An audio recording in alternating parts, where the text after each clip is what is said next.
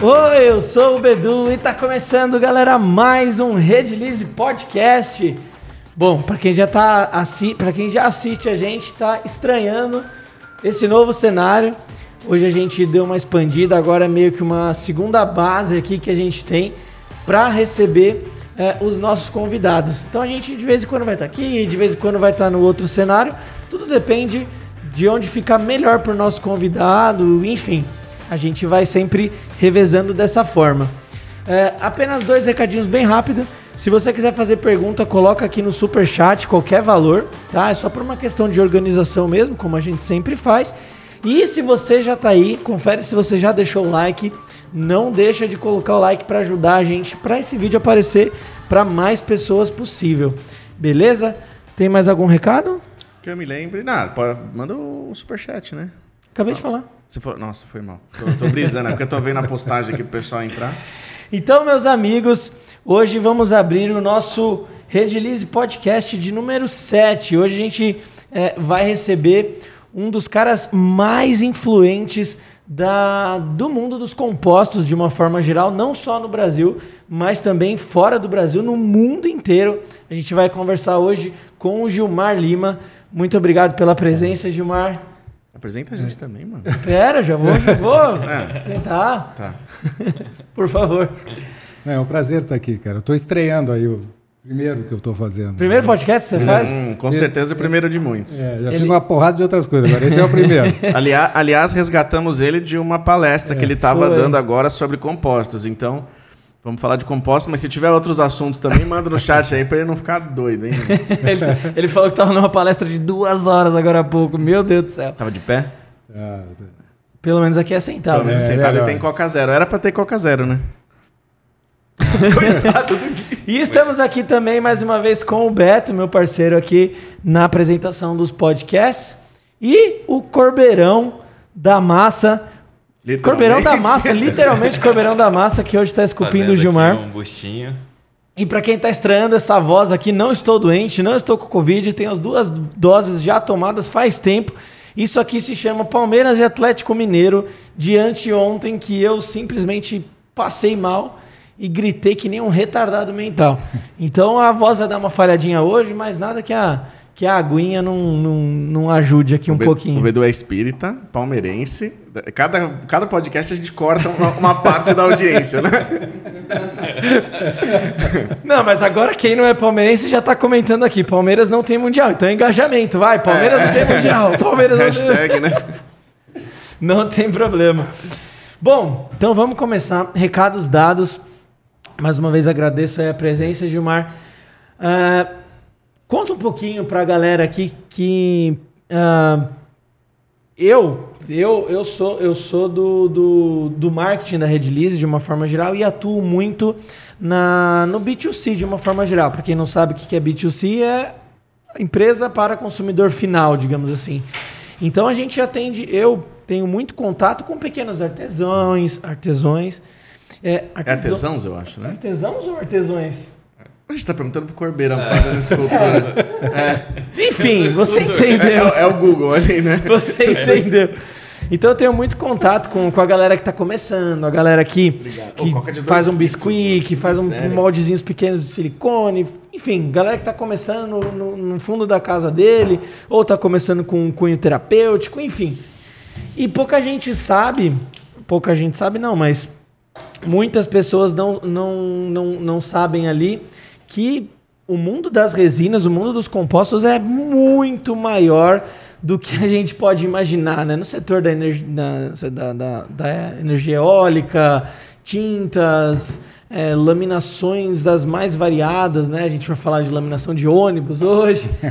E então fala um pouquinho para nossa audiência, para a gente startar, né? Começar de um ponto para todo mundo falar a mesma língua. Quem que é o Gilmar Lima? Então, vamos, vamos lá. Sou engenheiro mecânico, tá? Primeiro ponto. Que muita gente acha até que eu era engenheiro químico, né? Mas não, tá. sou engenheiro mecânico. Eu sempre conto essa história que, na realidade, o que eu queria ser na minha vida era ser professor de, de educação física. Ah, eu sei que você curte esporte, mas é, não, não é, sabia que você é, ia... Era assim porque o meu pai era militar, foi para a Segunda Guerra Mundial, e o sonho dele era ter um filho da aeronáutica militar, né? Legal. Então era, queria que fosse piloto, ele era mecânico de avião e queria ser. Então nós somos em quatro, né? E os três foram ser professores, dois professores de educação física que ele queria e eu fui o último. Né? Então eu era o que a esperança dele de ser piloto. Né? e aí durante eu disse, eu não quero ser piloto de jeito nenhum, não quero ir para aeronáutica. E, e, a minha ideia é realmente você professor de educação física. Mas como é que eu ia dizer isso para ele? Né? Tipo, o último filho, né? Aí eu fui, eu acho que engenheiro mecânico é uma coisa que pode ser que ele que eu consiga negociar para não ser piloto, né? é, e aí acabei fazendo engenharia mecânica e não gostava do curso, né? Quando eu falo isso, os engenheiros ficam meio chateados, mas eu nunca gostei muito de engenharia mecânica. Não, não entrei por causa de carro, essas coisas. E aí um dia eu comecei a fazer um estágio e uma empresa de aço, aço, aço, no meu tempo, muito tempo atrás, né? vocês nem tinham nascido ainda, eu já estava aço, aço, e um dia chegou, naquela época a gente chamava os donos da empresa de patrão. Ah, chegou um patrão para mim e disse, Mário, tem uma fábrica de fibra de vidro. Na faculdade tu não sabe nada sobre isso, né? Sim. É aço, aço e aço, né? E tijolo, cimento, essas uhum, coisas o tempo uhum. todo. E aí eu fui e o cara fazia piscina, né? Fazia, era uma fábrica de piscina, spray up, aquilo uma, uhum. uma sujeira, né? Uma bagunça. E eu digo, cara, mas eu olhei aquilo na hora e disse assim, esse mercado, se eu não sei, também ninguém sabe, né? Então eu vou seguir, vou ser engenheiro, mas vou seguir essa área que é uma área diferente. Eu sempre gostei do lado contrário, né? Buscando inovação, buscando, porque pô, no mercado de aço todo mundo está aí, Sim. vou tentar aprender. Naquela época não tinha literatura nenhuma, né? era tudo um livrinho preto que escondia o que, que eram os materiais. E comecei a me interessar. Só que eu digo, ah, pô, vou fazer piscina, vou fazer essas coisas. Pô, não é, pô, estou estudando engenharia mecânica para fazer piscina? Não, acho que não é, nem pia, essas coisas. Eu digo, olha, aí eu voltei e disse, ó, vamos fazer isso, mas vamos ir para a área técnica, porque já era uma indústria, eu trabalhava numa indústria que já era, apesar de ser na área de metalúrgica, ela tinha uma linha de produtos. Digo, vamos entrar na área é, vamos começar a fazer um trabalho na área da, da indústria.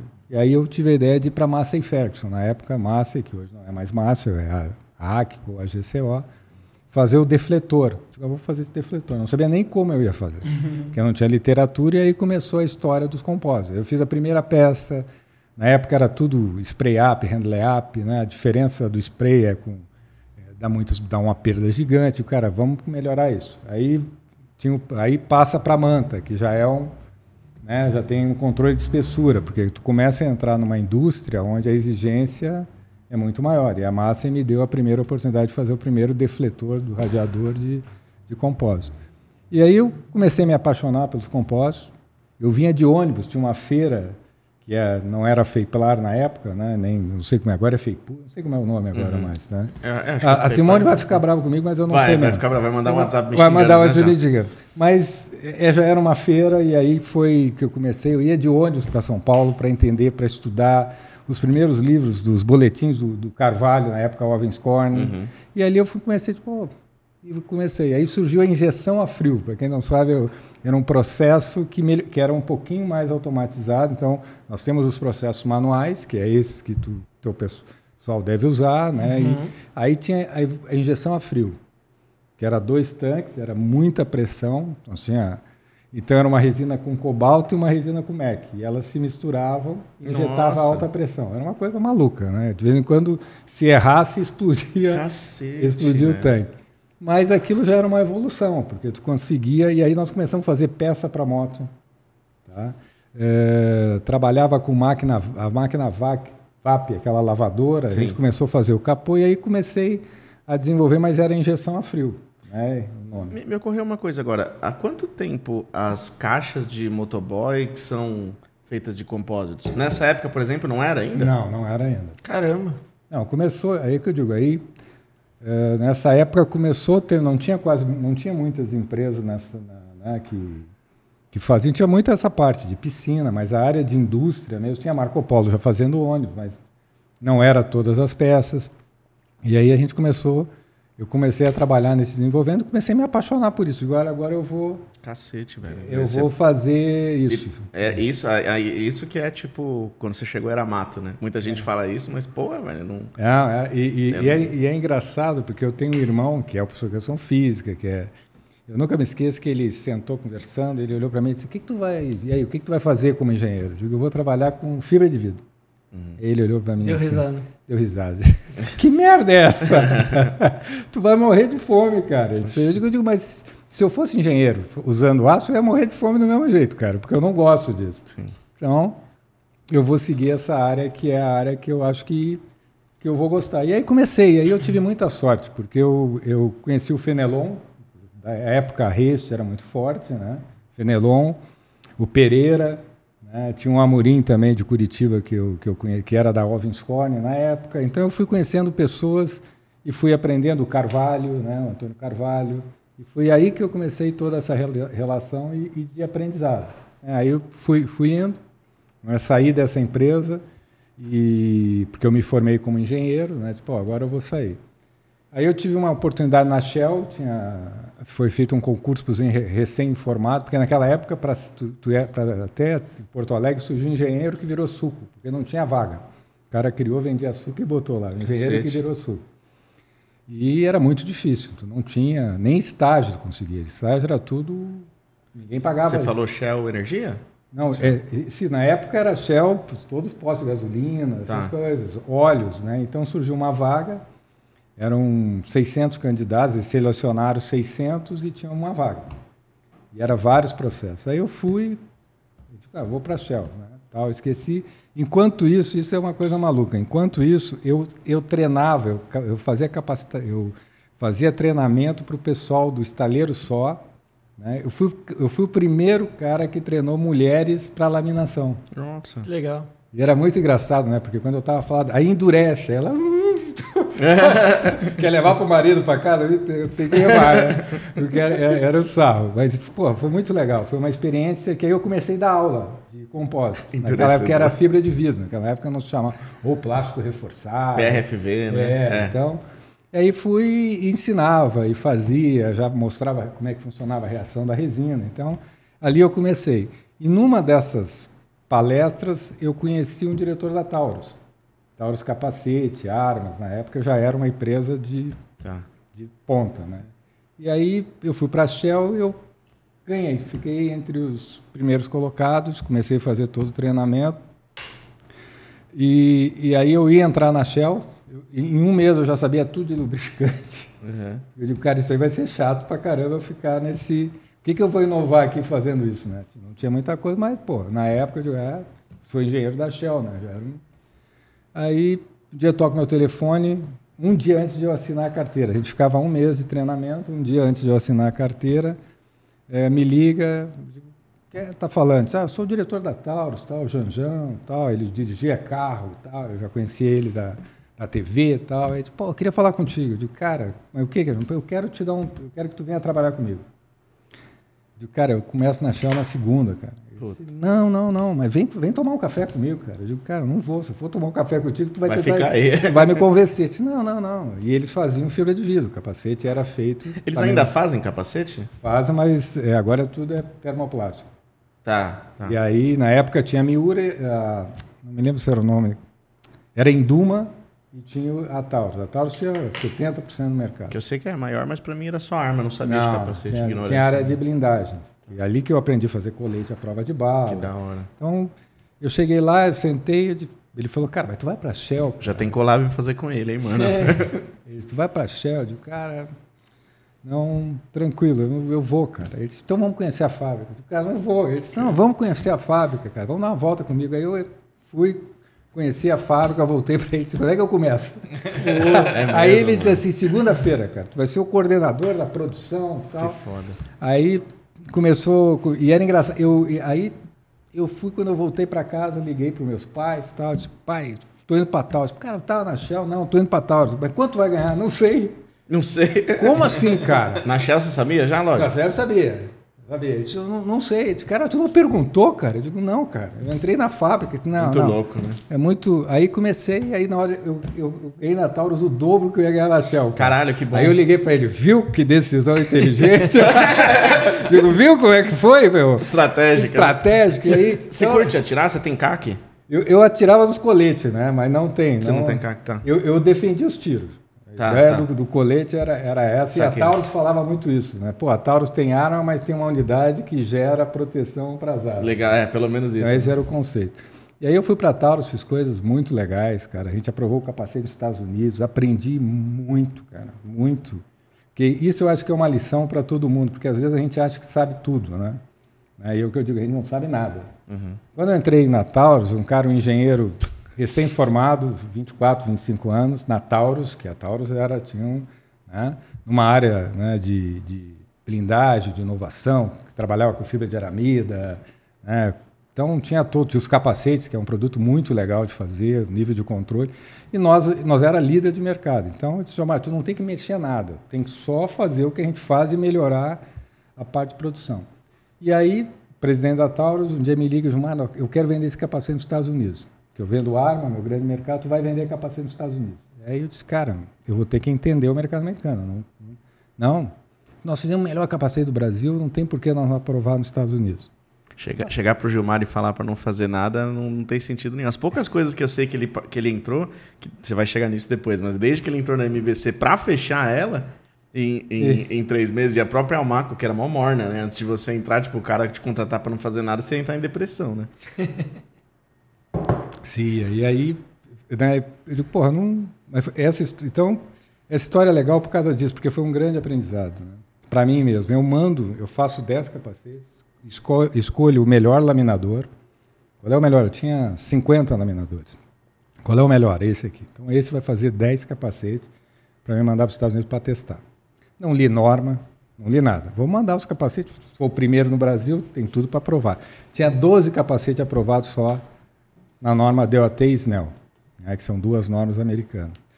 Aí faço tudo isso, faço os capacetes todos com todo cuidado, mando para os Estados Unidos.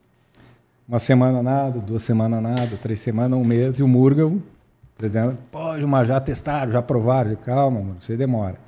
Aí eu recebo uma carta dizendo assim, os capacetes foram reprovados porque vocês não têm controle de processo. Cara, o cara não vem na minha fábrica não tem foto, não mandei nada. O cara disse que eu não tenho controle de processo, cara. Aí perguntei, mas por que, que tu diz que eu não tenho? Né? Por que você fala que eu não tenho controle de processo? É muito simples. Tem uma variação de peso de, é, eu, cento, ia falar isso, velho. Eu ia de chutar 120 isso. gramas. Você é louco. E a variação para um capacete, se tu tivesse controle de processo, seria 30 gramas. Tá. Tu tem 120. Tá. Então significa que quando tu pinta tu tem retrabalho, Tá. tu bota a massa. Então, Nossa, sim. então tu começa a aprender. Né? O cara carrega um pouco mais na É, resina. é, Isso. A única Então- forma dele saber poderia ser no produto mesmo. É. E aí, E, e tinha ISO, né? Nessa época, essas não, coisas não. não. É, é, apesar que a, a parte, como a gente trabalhava com blindagem, segurança, nós tínhamos um sistema de qualidade muito pesado. Lógico. Tá? Não, naquela época De, ainda não se falava. de eficácia do Isso, produto, de né? Mas segurança, não do porque tu processo faz um capacete, o nível de segurança é muito alto. Então a gente, a própria blindagem, eu não posso, não pode furar o colete. né? Lógico, Então nós então. tínhamos um controle assim. Então foi uma escola. né? mas o ponto interessante é que aí eu digo, cara, Murga, eu tenho que comprar capacete do mundo inteiro. O nosso teste, imagina um canhão que eu- boto o capacete aqui e eu atiro. E qual é o resultado? Para não passar. Então, gente- quanto mais rígido o capacete, né? então esse era o nosso conceito, sendo líder de mercado. né? E aí eu digo, cara, eu quero comprar. Eu comprei capacete do mundo inteiro, Arai, Shuei, todos que tinha, Itália, Abel. Então comprei capacete de todo mundo e comecei a testar e comparar todos o mesmo, todo o mesmo peso e tal. E aí eu descobri que o capacete dos caras picava, eu jogava no chão, batia no chão e voltava. O meu jogava no chão, Ficava. ficava. Né? E aí eu comecei, tu vê, detalhes assim, de, de coisa. Eu disse para ele, Murga, nós vamos tomar pau, não vamos conseguir passar. O cara tem uma, ele tem uma absorção de impacto muito maior que a nossa. Nosso conceito de fazer capacete está errado. Tá. Está tá errado. Nós estamos fazendo um capacete que é quase um aço. Que- É isso que eu ia falar. Fez o capacete de aço, mas tinha que fazer uma parada mais elástica e tal. Isso, que tivesse absorção. Que É. Ele tinha que se destruir para absorver o impacto para o cara não sofrer nada na cabeça. Sim. E aí, assim, a Taurus nesse ponto foi sensacional. Ela trouxe médico para nós entender a cabeça dos caras. Caraca. Foi, cara, foi. Aí eu, um dia ele disse para mim: o que, que tu precisa? Eu, cara, eu preciso de um laboratório. Quanto custa o laboratório? Eu falei: tanto. Esse vai ser um laboratório igual ao do Snell. Aí eu, eu aprovo em um ano, eu aprovo o capacete. E aí comecei a estudar as normas, eu digo eu, mas é toda uma equipe Sim, de lógico. pessoas que, que trabalhavam comigo. E foi, foi muito interessante isso para tu ver, líder de mercado fazendo um produto errado. Ah, Tá? E eu achando que eu sabia tudo de plástico e eu não sabia nada. E aí que eu aprendi. E aí que eu e aí eu aprendi que o meu fornecedor não, também não sabia. Tá? Ele não sabia o que falava. Então, é, assim foi muito legal porque toda a cadeia aprendeu. Eu descobri que a fibra de vidro 450 não era 450, porque eu, tive que pesar, eu tinha que começar a pesar todas as mantas. E eu, se, eu, se eu tivesse uma manta ali que eu vou colocar 600 gramas no capacete e eu cortasse a 450, as camadas que fosse, o tecido, e não desse, eu já começava errado. Então, assim, ó, isso aqui eu consigo controlar, então eu vou controlar. Todos eles eram pesados. Eu descobri que isso influenciava. Né? A resina, como é que eu vou controlar manual? Eu vou dar para o cara exatamente a a quantidade que ele. Então, Ele nós, nós, nós reinventamos isso muitos anos atrás, toda a maneira de trabalhar. Outra coisa, se eu catalisar errado, que é aí que eu brigo que os caras catalisam errado, se eu catalisar menos, eu vou ter problema. Se eu catalisar mais, eu vou ter problema. Eu vou ter um capacete mais rígido e posso ter problema. Se eu catalisar menos, ele não vai ter a cura completa, eu vou ter problema. Então eu tenho que catalisar dentro daquilo. controlar Então, a temperatura também. só, exato. Então só duas pessoas. que Então o, o laminador ele parou de fazer a catalisação. Tinha alguém que catali- fazia a catalisação para ele. Ah. Tudo medido para não ter e não aí nós não podia mais ter retrabalho e botar massa. Então tinha que ser perfeito. Então assim, eu estou dando exemplos porque isso tá hoje acontece isso ainda. né? Claro. Então assim a, escola eu tive muita sorte. Por isso que eu falo, eu tive muita sorte de ter muita gente boa perto de mim que, que foram muito generosos. Eu falo do Fenelon, falo do Carvalho, né, esses caras lá atrás, o próprio Pereira, né, que foram o Elinho lá, do, o Elinho também na época do Gelco. Então todos esses caras eh, participaram um pouco do que eu sou hoje, né, me deram muita muita ajuda e aí a gente foi, pessoal da Ovenscorn, muita gente importante. Então, importante digo na minha vida para de aprendizado. Né? Temos Então, a- o Rodrigo Braga aqui, gente fina pra caralho. É, é. também. Então a, a Taurus foi uma, foi uma escola que me deu toda, começou aí todo esse conhecimento. Quer dizer, para mim aprovar o capacete, para ter ideia, eu testei mais de 600 corpos de prova, cara. Caraca. E, quem, e olha a coincidência, quem testou para mim, adivinha quem foi? Eu não tinha na Taurus, a Marco Polo. Ah, tá. Aí que Marco fez a, aí que Polo fez a fez, os testes para mim, e aí eu aprendi que aquilo que o cara disse assim, Mário, eu perguntava, por exemplo, o fabricante de resina, quanto eu posso misturar desses materiais? Tanto. Aí eu descobri que não tinha nada a ver. E não é que os caras são errados, entendeu? Eles não sabiam, porque eles não Sim. estavam acostumados. Ninguém exigiu isso deles. Uhum. Né? Então começa aí uma cadeia de mudar um pouco o conceito. E quem faz um capacete de nível de segurança, depois para partir para um para-choque de ônibus ou para um para-choque de carro, tu leva todo esse conceito, né? E tu começa a entender a, a importância das coisas. Então assim, aí eu passei por isso. Depois eu fui para sair da Taurus, fui para a Hidroplas, que é que é São Paulo. Antes eu criei uma prancha de surf para criança, Brasil Menino, que foi uma experiência muito legal. É, pra evento social, assim? Não, pra, na época não tinha ainda o Moren, que se chamava, que era aquele com poliuretano e tal. Então a gente criou. Eu, tinha, eu conheci um cara na Taurus, que era, era surfista, eu não entendia nada de, de surf, mas eu entendia, eu jogava vôlei na época, eu entendia de, de, de fábrica, de indústria. Né? Então eu digo, cara, vou fazer um negócio. Porra, por que, que nós não pegamos essa prancha de surf que hoje é feita toda à mão e vamos fazer isso uma coisa industrial, mas para criança? Pra vender mesmo. para vender. Disse, Pô, Gilmar, muito legal. Então a gente criou esse produto, a gente vendeu muito. E isso é uma história também que eu, que eu gosto de contar, que eu acho muito interessante, que é avaliar. Que aí eu já começo a falar um pouquinho de estratégia, né? Então a gente criou um produto muito legal. Né? A gente pegou o melhor shape na época e fez o shape para nós. Aí só que saíam todas iguais, né? 1,30m. E ela era de fibra de vidro com poliuretano injetado. Né? E, é, pô, aonde é que eu vou vender esse troço?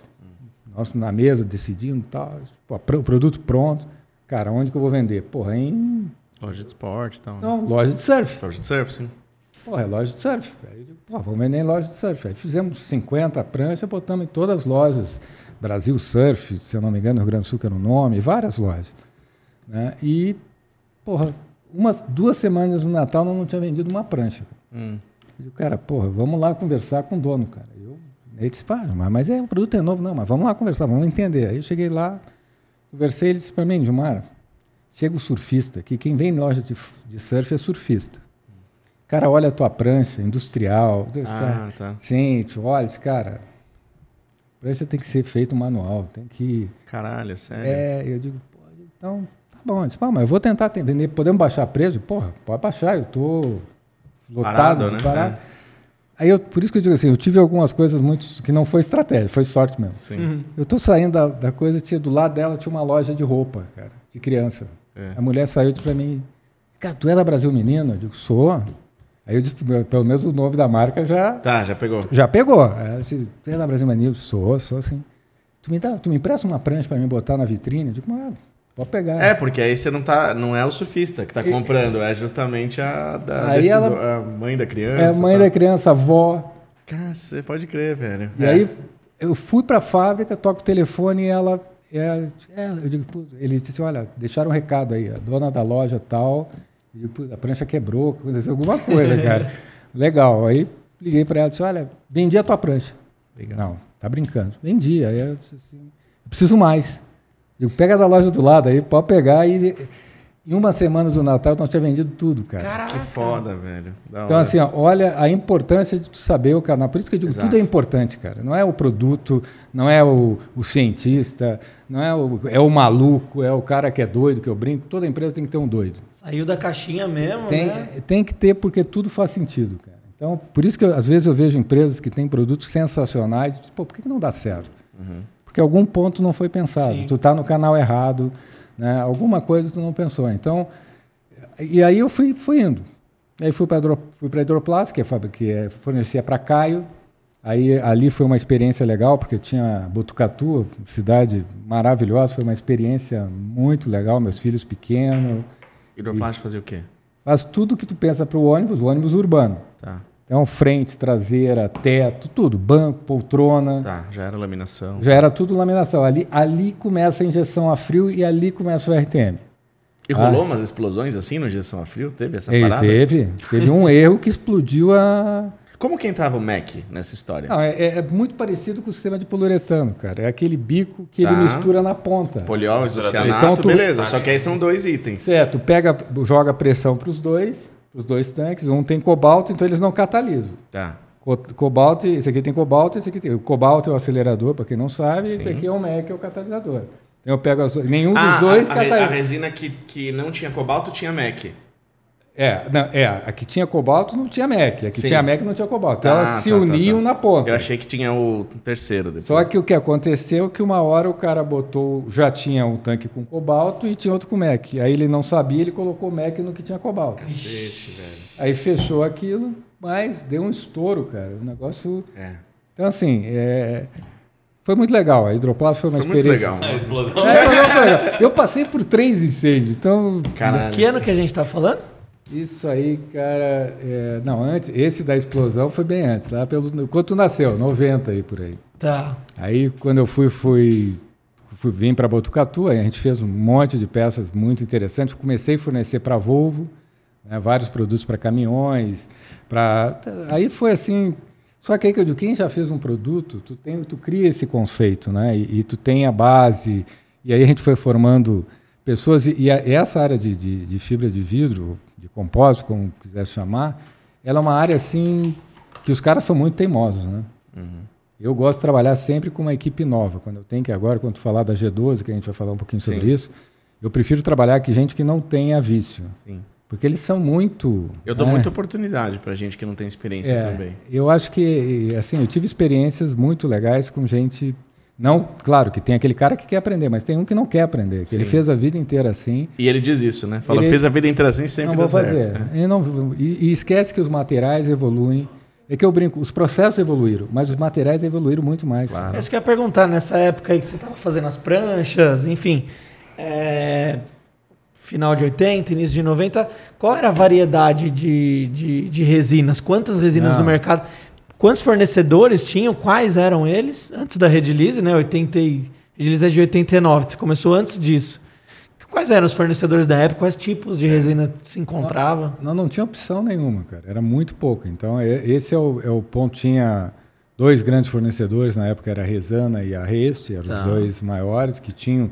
Mas tinha um apoio técnico muito interessante. Tá. Só que a limitação que a gente tinha de produto, nós não tínhamos acesso a nada importado. Então, esse é outro ponto. Né? A manta que tinha, nós tínhamos Vetrotex e Alves Corning. Né? Mas também sem muita variação. que estão Então, aí até hoje as duas, né? Então, então. é, então tu viajava, tu saía, a Vetrotex não, a Vetrotex já saiu, agora foi comprada por um chinês na época tudo. Tá. Né? Então, Mas faz pouco tempo, né? Há É. poucos anos. Assim, É, faz poucos anos. Eu tava na, na É, mas a- freguesia, ainda eu entendi. e a Vetrotex ajudou também as duas, né? Mas a Vetrotex ajudou muito no processo de RTM. Quando, Aí começou a vir ensaio e injeção a frio, que poucos faziam, né? Só os malucos, Uhum, só, só, só os kamikaze. só os kamikaze.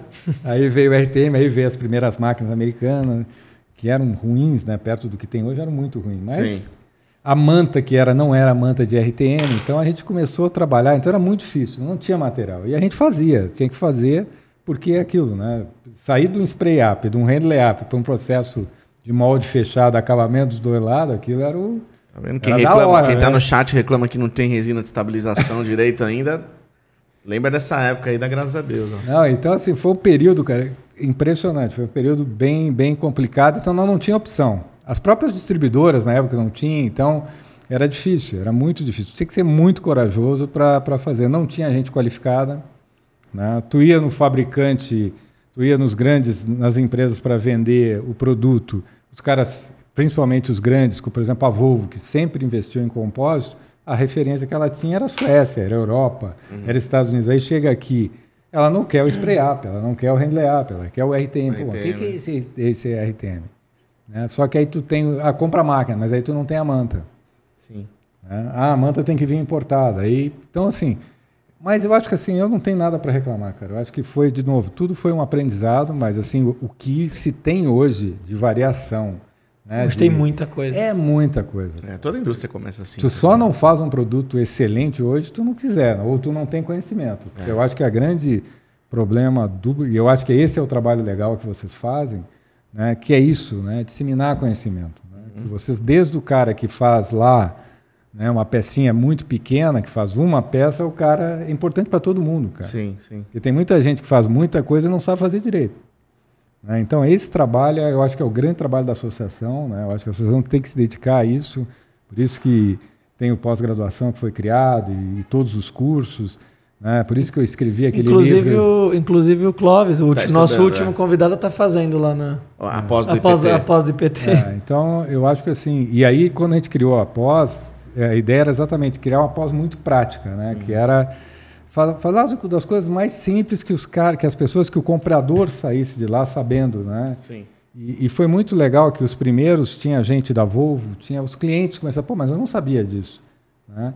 Então eu acho que esse é o trabalho e é o trabalho onde que o compósito vai crescer quando a gente investir em educação. Eu acho que tudo é educação, né? Mas nós aqui então é, é muito mais, né? É, é- é- tem que trabalhar, tem que treinar, tem que informar, informar de forma correta. A gente tem uma responsabilidade muito grande. Eu, eu às vezes eu, eu- hoje, depois de cinco anos que eu, que eu deixei de ser executivo, montei a empresa, né, e trabalho ainda com, com desenvolvimento de produto, trabalho com várias coisas. Eu visito as empresas quando elas estão iniciando. Eles a recém foram, foram visitados por um fabricante de resina. Prefiro não dizer o nome, até porque Ah, eu não boa. quero expor ninguém. Mas assim, é, o cara fazendo RTM, eu olho para ele e digo, cara, por que, que tu tá com uma contração? Exemplo prático, a contração da tua peça está muito alta, o teu molde está esquentando, olha aqui. Aí ele mostra, porra, vamos ver o teu boletim técnico. Porra, aí o pico exotérmico da resina no céu.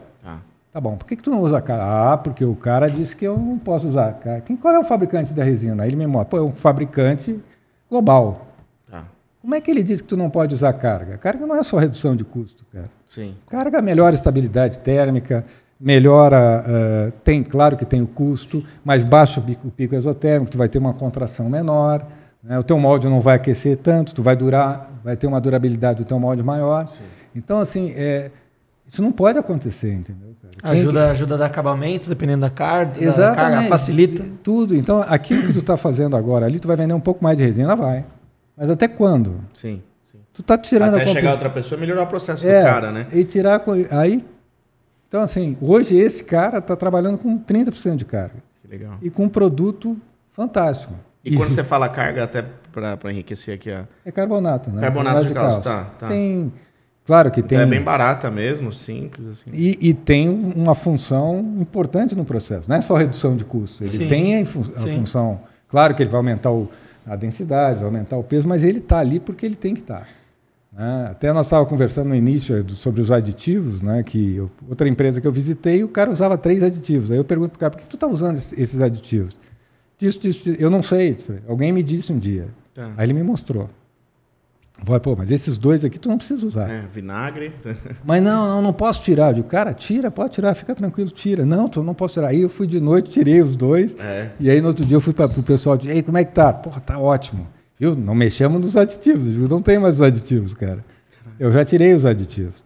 Então, assim, são coisas que eu acho que é isso que é o trabalho que vocês fazem, essa divulgação, essa parte de orientação. Eu acho que isso é fundamental para nós. A gente não cresce, a gente tem que crescer mais. Né? A gente tá, é claro que a gente está crescendo, mas a gente poderia crescer uma velocidade muito maior se a gente focasse muito nessa parte de educação. Uh, eu brinco também, que não é uma brincadeira, é sério, a gente segue todo mundo, sabe? A gente é muito seguidora. Uhum. Né? Então, isso desde a época da associação, eu sempre bati muito. Por exemplo, se vai eólico, vai todo mundo para eólico. Sim. Eólico ficou bom, vai todo mundo para eólico. agronegócio ficou bom, vai todo mundo para o agronegócio. Nem tem fábrica preparada, mas vai para o agronegócio. Né? Aí vai para isso, aí vai para aquilo. Né? Então, pô, ficou melhor. Aí vai todo mundo. Pra... Agora poste, é, vamos fazer poste filamentar. Vai todo mundo fazer poste. Sim. E a gente não inova. Então a gente não cria. E, e é esse. É, mas, mas, tem uns negócios chegando aí que. É, por isso que, mas um... é isso que tem que chegar, é, tem é. que fazer e movimentar os gigantes também. Os gigantes têm que pensar que não vão passar a vida inteira vendendo o mesmo material, cara. Não pode.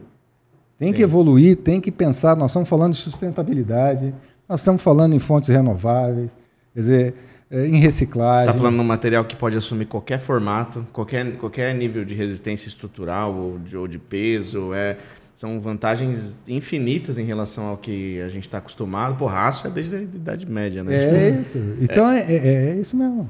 Você consegue fazer uma parada de qualquer formato. Você vai fazer uma nave espacial, você vai fazer de, de né? Tô falando bosta agora, mas tipo, qualquer, qualquer coisa que você de qualquer formato, qualquer função, você vai fazer hoje com compósitos, né? E, e, a, e a, proporção de, de compósitos versus versus esses materiais mais tradicional no Brasil, ela é muito dispara ainda em relação a qualquer país desenvolvido, Não, muito né? pequeno. Mas eu acho que isso é culpa nossa também, ah. sabe? Eu acho que, e sem dúvida, a gente tem um pedaço pequeno de novo. Por isso, uma que a gente sempre vai para o mesmo caminho. Sim, isso aí, fica sempre preso, preso. No, no, e, na, e na Mas eu acho, concordo eu, eu tenho visto movimentos de empresas indo para outro caminho. Sim. Né? Então, por exemplo, eu, eu, tenho uma empresa que, a gente, que eu fiz todo um trabalho, o cara tem um produto com uma margem que não é uma margem de compósito, é uma margem alta, tá. porque ele que pegou um nicho de mercado. É, uma margem de pizzaria, assim. É, que é um, pô, um negócio... Aí ele diz pô, ele cresceu está dominando, virou líder do mercado, Sim. ganhando muito, geração de caixa, de cara, vamos investir em inovação. Ele disse, pô, vamos investir em inovação. Aí ele começou a fazer. Aí um dia ele me ligou, tô... ele não me ligou porque ele sabia que eu ia dar uma dura nele. Uhum. Aí eu disse, oh, o fulano de tal, a empresa tal, está tá entrando no segmento automotivo. É, nada contra o segmento automotivo, eu trabalhei muito, mas é um segmento difícil. É um segmento que tu vai ter um nível de exigência muito alta para uma margem muito baixa. Né? Então, tipo, ele, cara, não vai, cara. Continua inovando no teu segmento, Sim. cara. Vai, vai, vai para esse teu segmento. Então, assim, é isso. Então, o Gilmar é isso, cara. Aí depois fui assumir a Almaco, fiquei 11 anos. Depois eu fui para Marco Polo, né, com a ideia de fechar Marco Polo de Curitiba. E era em três meses eu tinha que fechar, porque ela tinha 90% era só para ônibus, né? Sim. E estava em Curitiba, ela foi para a Volvo, perdeu a Volvo, e aí o que, que faz com a empresa? Continua fornecendo, viajando frente, traseira, quer dizer, não, tem, não, faz, não faria sentido. Mas eu achei que o negócio era de cara, porra, se eu tiver uma força de uma Marco Polo para criar coisas novas, Sim. E para também ser estratégico para o ônibus é muito interessante. Que aí foi quando surgiu a MVC. Foi quando surgiu a MVC, que era Marco Polo ainda na época. Não Tá. era MVC, MVC, Marco Marco Polo, Polo, veículos, componentes. Tá, tá. Que era todo o processo de, de produção da- das peças de compósitos para Marco Ó, Polo. e aí e, e o nome MVC é interessante porque ele, ele quem botou o nome de MVC foi a Volvo, porque como a Marco Polo era era a Volvo fornecia para a Marco Polo, né? A Volvo, a Marco Polo era um cliente, né? Fazia o chassi. Já dá muita confusão aqui. Fala em Marco Polo, o que, que é? Marco Polo ônibus ou é Marco Polo que faz o, o para-choque, o capô? Vamos apelidar, MVC. Então, que é Marco Polo, veículos e componentes. A gente não mistura. Tá. E aí, disse, pô, então vamos oficializar isso, cara, já que é, Um- Isso foi que ano? Antes de 2000 ainda, não? Isso foi. Faz 23 anos, mais ou É, menos. mais ou menos isso. 24, 25. Então, acho que é isso aí mesmo. O- 2000. uma, uma parada que eu, que eu queria te comentar. Você conhece o canal do YouTube Manual do Mundo? Você deve ter visto pra vi. cacete já. Então o Iberê é meu brother lá, o cara que, que é do, dono do canal junto com a esposa, com a Mari lá, ele é meu brother. E, e você tá sabendo do submarino que eles fizeram? Não. Uma vez o Iberê procurou a, a rede, né, para falar, porque assim, o que que, o que, que rola? E, e isso você vai entender onde eu quero chegar. É, todo final de ano eles fazem uma coisa muito foda. Um carro, um barco, tal, tal, tal, e, e, enfim, cada ano é uma coisa mais complicada.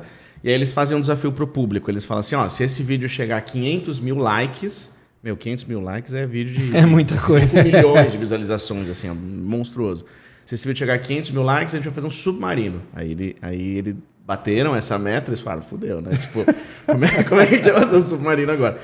Aí ele- eles procuraram a gente, a gente começou a trocar ideia, passou sobre, falamos sobre madeira, sobre aço, sobre todas as possibilidades de como fazer submarino e chegamos em compósito. E isso foi. E até é, é, o objetivo desse podcast, desde o início, é meio que a gente ser como se fosse um Sebrae da iniciativa privada, É, uma parada muito legal. cultural. Muito legal. Então, assim, é, a gente, pô, já trouxe gente para falar aqui de espiritismo, mas de alguma forma se conectando ou aos compósitos ou à parte cultural, produtiva, empreendedora de uma forma geral.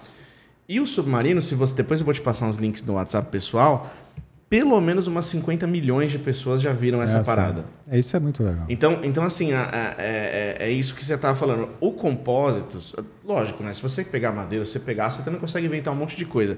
Mas na realidade atual, falando em sustentabilidade, falando em, em materiais duráveis, é, é, sanitizados, o, o, o compósito é, é a melhor saída hoje. O cara fez um submarino. Quanta gente não vai ver esse passo a passo dele fazendo o submarino e vai inventar, pô, vou fazer ah, um carrinho de passear com o cachorro, vou fazer uma armadura de não sei o quê, vou fazer um colete rígido, vou fazer um barco, uma bike, não sei o quê. Então, é, é, concordo total com você de que Coloca a imagem do submarino. pra- submarino, né? Põe aí submarino, eu ia perguntar se ele tava com a, ligado no Note lá. Tá ligado no load lá de dentro. Sério mesmo? É porque o cabo do coisa vai por trás e cai. Mas você, vai- mas você põe Mas daí ele vai ou lá, ele vai lá. Ah, é? Vai passar aqui atrás de mim? Então, animal, a gente vai chegar lá. A gente vai, o, o Brasil ele vai, ele vai cada vez mais se tornar um, um país, porque a gente é um país muito criativo e continental em espaço, né? Então você imagina que não vai começar a nascer de, de Aí, indústria aí, velho. Tem muita gente criativa, cara. É impressionante. Isso é. Tem muita gambiarra que vira coisa muito foda no Brasil, velho. A gente vê cada coisa legal no nosso meio, né? No, no nosso meio desse, do, do varejo, desse ticket médio menor aí, né? Ó, o bichinho. Aí, ó. É muito legal. Olha ele laminado ali, ó. É, ele aqui quando terminou de laminar.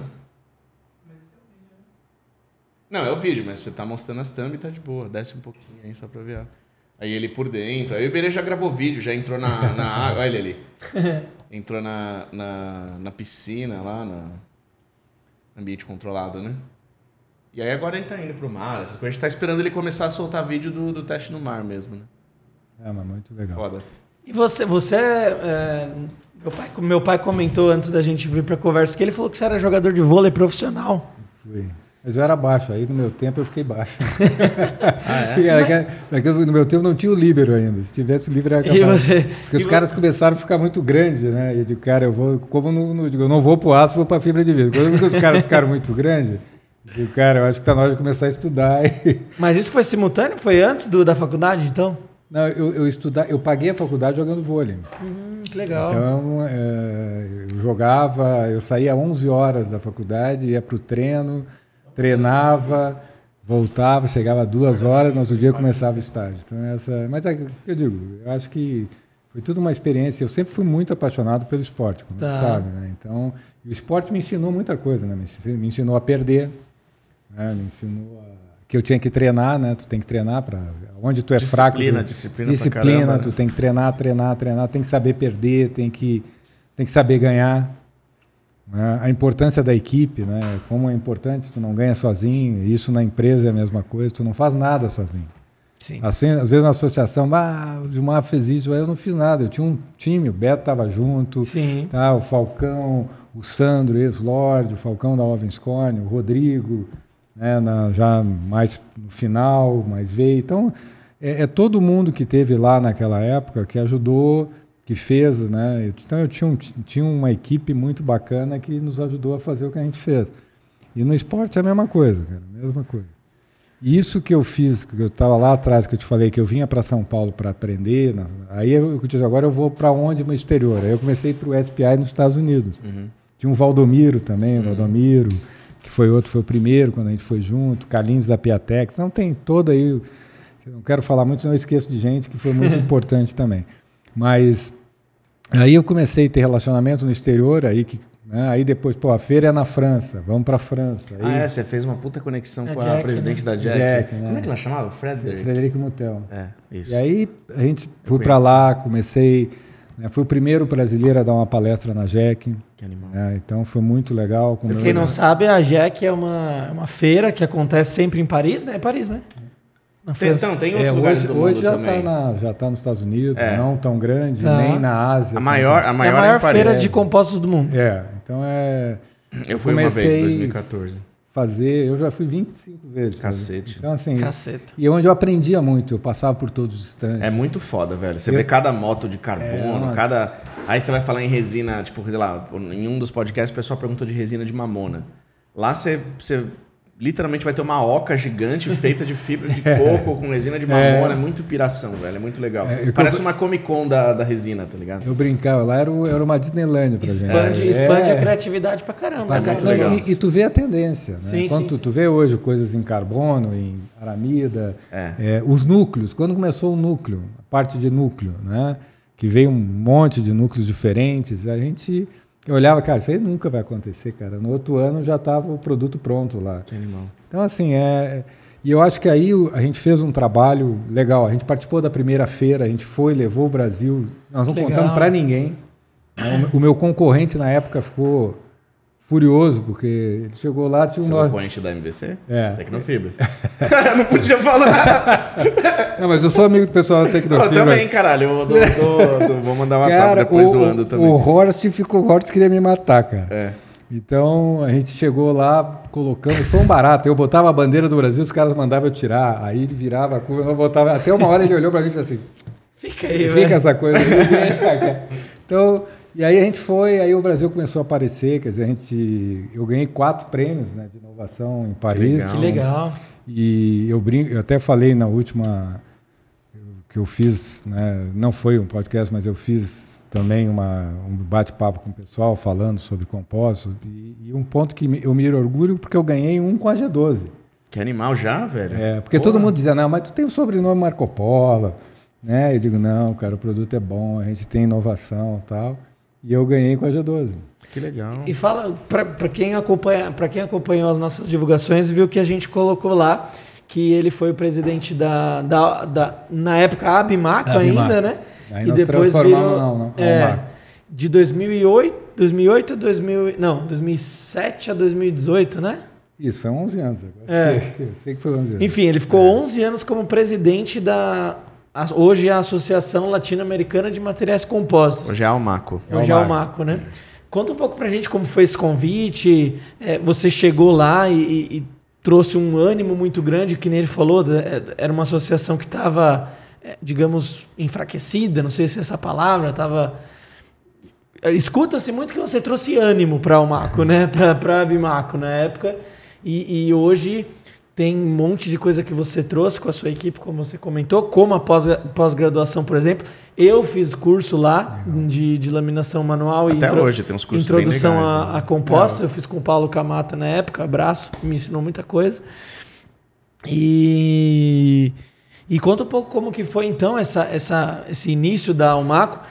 Os livros que a gente vende lá no, no site tem muita participação dele, inclusive, o- inclusive, Tem livro dele também. inclusive o compostos de A a Z também, que tem lá no, no site, que é material que eu uso para fazer a série no canal, né?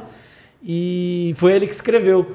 Então tem muita bagagem aqui para falar. Conta um pouquinho como que foi lá na Almaco. É, a, a história da, da associação eu acompanhava mais de longe, né? Porque Aham. assim, o que que eu, o que que eu, eu, eu criei na, na- bom, nós criamos na, na, na MVC, na Marco Polo na época, uma coisa muito focada na inovação. Na, né? então a gente criou um, um- quase um mundo paralelo, pouco isolado, né? porque a gente era uma concorrência pesada né? com a própria Tecnofibra. Nós da Tecnofibra tinha uma concorrência muito forte e era um concorrente que eu sempre brinco. é, Era muito bom competir com a Tecnofibra porque nós tínhamos o mesmo padrão. O brabo é quando tu concorre, onde tu tem um padrão Sim, tem gente que baixa o nível. baixo tal, né? nível, padrão ético, é, tudo. Nossa, isso é verdade. Então, foi, é, é um, tive sorte de ter um concorrente como Sim. a Tecnofibra, tá? Porque me levou para cima, É, é isso que a gente falar. sobe junto. Né? A concorrência assim, ela é saudável, né? Era saudável, a gente brigava com Volvo, Mercedes, né, Scania, mas era, uma, um- era muito saudável. E eu tive vários alunos depois no pós-graduação da Tecnofibra. né? Então, assim, foi. Inclusive, o livro hoje, o Horst escreveu um livro sobre RTM, ah, eu fiz a, eu- a capa, ele, tu abre, tá eu lá falando, ele falando de mim no livro. Que legal. Então foi muito legal, a gente se respeita muito e, e um abraço para o Horst, e, assim, foi muito legal. Então eu acompanhava de longe e, e eu sempre achei que, pô, a gente tem que, que dar um jeito de fazer a associação. Chegou um momento que a asso- a associação precisava ter, eu- ela já tinha feito um trabalho, não estou dizendo que não tinha feito um, foi feito um trabalho ruim, mas era precisava botar inovação também na associação, levar isso, porque a, associação vai refletir o que é o mercado. Então nós temos que levar para a associação aquilo novo. Temos que ter livro, temos que publicar, temos que. Então tem cinco livros lá, tem. Tanto é que o Compósito 1, para mim, é um dos melhores livros que É um tem. dos melhores, inclusive, a gente direto fala pra Érica, Érica, imprime mais, a gente É. quer vender mais e não imprime, meu. É, é, é um livro completo, tá? Que a gente reuniu gente, A gente vai trazer lá no França. podcast que a gente bate. Tá esgotado. É. Só vende e-book agora. Ô, Gilmar, ajuda nós aí. Não, vamos, vamos, vamos fazer. Fazer E um é- lobby lá. Um... É, e aí, então assim, esse. E aí, eu conver, aí vamos, vamos participar. Aí Eu ligo pro Horst. O Horst era, uma. O falou, o que, que tu quer, Gilmar? Eu digo, "Não, Vamos ser. Vamos concorrer para o Maco, para Bimaco. Aí o Horst disse, tu tá louco, eu e tu junto. Sério, fizeram Os caras- presidente e vice-presidente. É, aí, não, aí foi, não, eu deixo tu ser presidente, Horst. Eu não, não quero. Não, não, tu vai ser. Aí nós brigamos para ver quem que ia ser presidente. Ele queria que fosse eu e ele queria. E você aí, queria que fo- você. É, aí fomos, perdemos. Ah, é? Perdemos, perdemos a eleição. Ganhamos, perdemos a eleição. Cara, tá, tentamos. Pelo menos a gente fez a nossa parte, porque eram as duas maiores empresas de compósito do Brasil, pô. Tá. Então, vamos fazer. fa- Porque não adianta, a associação precisa de representatividade. Essa é, é a verdade. Precisa ter gente que impulsione, porque envolve os fornecedores, envolve todo mundo. Sim. Perdemos. Aí eu digo, cara, vamos, vamos continuar o nosso trabalho, cada um fazendo o melhor dentro da nossa área, participando de feira, né, indo para feira, vamos cada vez mais levar o nome do Brasil para fora, né, continuar investindo, vamos. Tá. Ele disse, você aí e eu aqui. Não, nós dois separados. Voltamos, um voltamos separados, voltamos a ser inimigos. Inimigo. Aí tá legal. Aí passou e aí começaram de novo a querer me levar para a associação. Pra, eu não vou participar, não, mas não vai ter concorrente. Eu digo, não. E era o Henrique Ferraz da, da, da FIAC Brás, era o presidente na época. Tá. Aí o Henrique me ligou, disse, cara, eu não quero. Quando eu entrei no mercado, já era você. Aí eu digo, eu não quero, não, não quero, não quero. Aí eles me fiz- nós fizemos um evento e foi, foi aí eu, eu acabei aceitando. E começou. E aí, para mim, porque assim, eu já tinha como executivo, a minha agenda já era bem complicada, né? Mas sabe o que foi interessante? Porque assim, eu já tinha tanto problema no dia a dia que pegar a associação com mais problemas, só que eram problemas diferentes, cara. Isso me aliviou. Deu até, deu até tesão mesmo tesão, de entrar e resolver é. a bosta toda. Então foi, foi interessante. Então foi muito legal, porque a gente tem, tinha tudo para fazer. Né? Vamos, pô, definimos, fizemos um, planeja, um, um, planejamento estratégico da associação, que eu nunca tinha feito. Uhum. Né? Vamos convidar todo mundo, vamos trazer pessoal para participar. Ninguém acreditava na associação. Todo mundo achava que a associação é, favorecia uma empresa, favorecia a outra, que era uma panelinha. Né? Vamos profissionalizar desde a equipe. Né? Então porque a Almaco tem que, a associação tinha que dar o exemplo. Vamos ter maior representatividade, vamos fazer a, a Bimaco ser uma associação né, da América Latina, vamos conversar com a Argentina. legal. E aí tudo isso começou. Foi os livros, foi pós-graduação, foi o projeto, o programa de reciclagem com o IPT. Os cursos. Os né? cursos, começamos a intensificar os cursos, os seminários. A gente viajou pelo Brasil inteiro dando. Teve unidades da Almaco em outros países também. É, então foi, foi, um, foi um trabalho muito legal. Só que assim, eu acho que talvez se eu, se eu pudesse, eu não ficaria tanto tempo. Eu acho tá. que eu tá. fiquei muito tempo. Uhum. Né? Porque tu está inovando também. Então, e eu acho que eu digo, a gente tem validade. Né? Eu acho que tem, a gente, é o que eu digo, eu contribuí com a associação, né? não voltaria para a associação. Uh, mas eu acho que, que, que, é isso, tem que renovar, tem que ter cabeça nova. Então a gente trouxe muita gente Veio o Beto com outras ideias, né? com outra cabeça, com outra linguagem. Que isso que, é, que faz a associação. Nessa época você já entrou, já, já tinha essa, esse corpo de conselheiros, que o Beto foi conselheiro, ou é ainda, não sei. Eu sou, ah. eu, eu, não frequento mais muito, mas eu sou ainda não, a gente tinha, A gente tinha sempre, e era muito diversificado, né? era um time muito legal, porque e aí tu consegue, aí nós entramos com os dados mercadológicos, quer dizer, não tem como tu ter representante. Tem a pesquisa. Tem tu ter isso, mas não podia ser nosso, tinha que ser de uma empresa um terceiro, terceira. Era. Então, assim, foi, foi um trabalho muito legal, cara. O pós-graduação, se você soubesse a, a dificuldade que foi para criar o pós, né? Nós queria, nós queria primeiro só criar dentro do, da engenharia, da arquitetura, das exatas, né? uma disciplina materiais compósitos. Que legal. Esse era o nosso sonho, uhum. né? criar dentro dessas áreas uma disciplina de materiais compósitos. Não conseguimos. Ah, esse material aí, o, que, eu ouvi... É, o que é uma ignorância de um nível é. bizarro, velho. Então, assim, o que eu ouvi, cara, eu digo, mas não vou desistir, nós não vamos desistir. E a gente ia, ia eu, a Érica, a Érica ia junto comigo, a gente ia e tomava porrada, vamos lá, vamos aí, ia, outra aí Aí eu, eu, isso foi interessante. Eu fui para a Universidade Positiva, digo, a Universidade Positiva de Curitiba, ela é moderna, né? Eu vou lá e, porra, falei, conheci um cara dentro da área do, da universidade, cara, eu quero ir apresentar para todo, quero para o reitor. Disse, não, Renato, você não vai apresentar para o reitor, você vai apresentar para todos os professores de exatas. Então, tem uma reunião dia tal e tu vai lá e, e vai fazer a apresentação e aí nós vamos botar um pós-graduação. Tá bom. Que legal. Aí fui, entrei, todo mundo, assim, tudo tal. Aí eu comecei, eu, que era, vamos dizer, não sei se era o líder do, deles, ele olhou para mim assim, tu tem 10 minutos. Sério? Para falar. Ué. Aí eu comecei a arrumar minhas coisas, fui saindo. Ele disse, onde é que tu vai, viu? 10 minutos não dá nem para ligar o note. Né? Não, tu não quer perder teu tempo, nem eu quero perder o meu. Eu é. não vou falar. disse, não, não, não. Então tá, quanto tempo tu quer? Disse, não, eu não vou falar em 10 minutos. Eu vou começar, dou a introdução, ficamos duas horas. Né? E aí saiu pós-graduação no positivo. Né? Foi, saiu a primeira turma, foi, depois foi para Joinville, a gente foi para vários lugares. Né? E aí começou e hoje está agora em São Paulo. Né? Espero também, de novo, para a associação que não fique só em São Paulo, né? porque todo, né, todo o Brasil tem que, tem que ter, tem que aprender. Né? Tem muitos lugares legais aí que precisam. Né?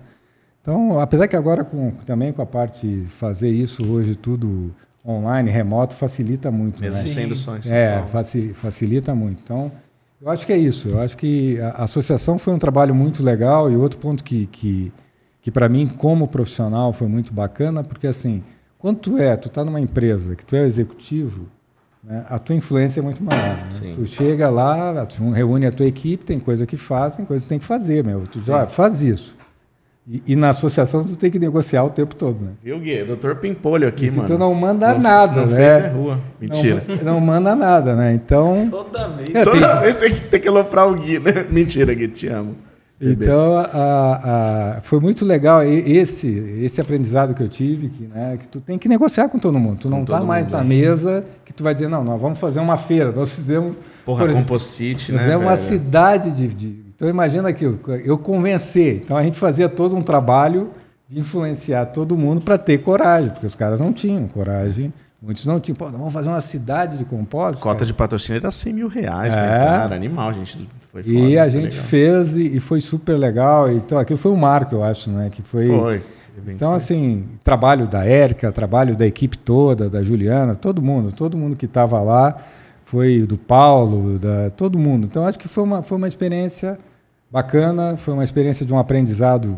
Eu, eu- ali foi legal, porque apesar de eu, na Marco Polo, na MVC, eu conheci muitos mercados, porque a gente trabalhava com eólico, trabalhava com agronegócio, trabalhava eh, com aeroespacial, ônibus, trator, caminhão, tudo, todos os segmentos quase a gente trabalhou. Só que na Almaco eu vi, eu vi botão. Uhum.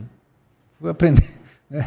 né? Não tinha ideia o consumo de botão. Eu fui- fiquei mais próximo dos distribuidores. Botão não- de, não- de roupa, você fala. né? é, eu não tinha ideia do que vocês podiam vender. Pô, quando que- foi tu, acho que você que me falou dos pequenininhos. Quanto era o volume que vocês vendiam para os Uhum. Ah, sim, pequenininhos? sim. Cara, é um negócio doido. Então tu começa a aprender. Eu, eu aprendi muito. É, então, do nosso ponto, por isso que eu tenho batido tanto nessa tecla, do nosso ponto de vista, a gente tem uma. A, a gente sintetiza a nossa informação pulverizada e a gente enxerga o mercado como um todo. Que nem você falou, mercado de é, chinelos, sei lá, não, não é o melhor exemplo, mas que nem você falou, mercado de botão, mercado de, de, uma, de uma peça que é feita em série. Pô, são.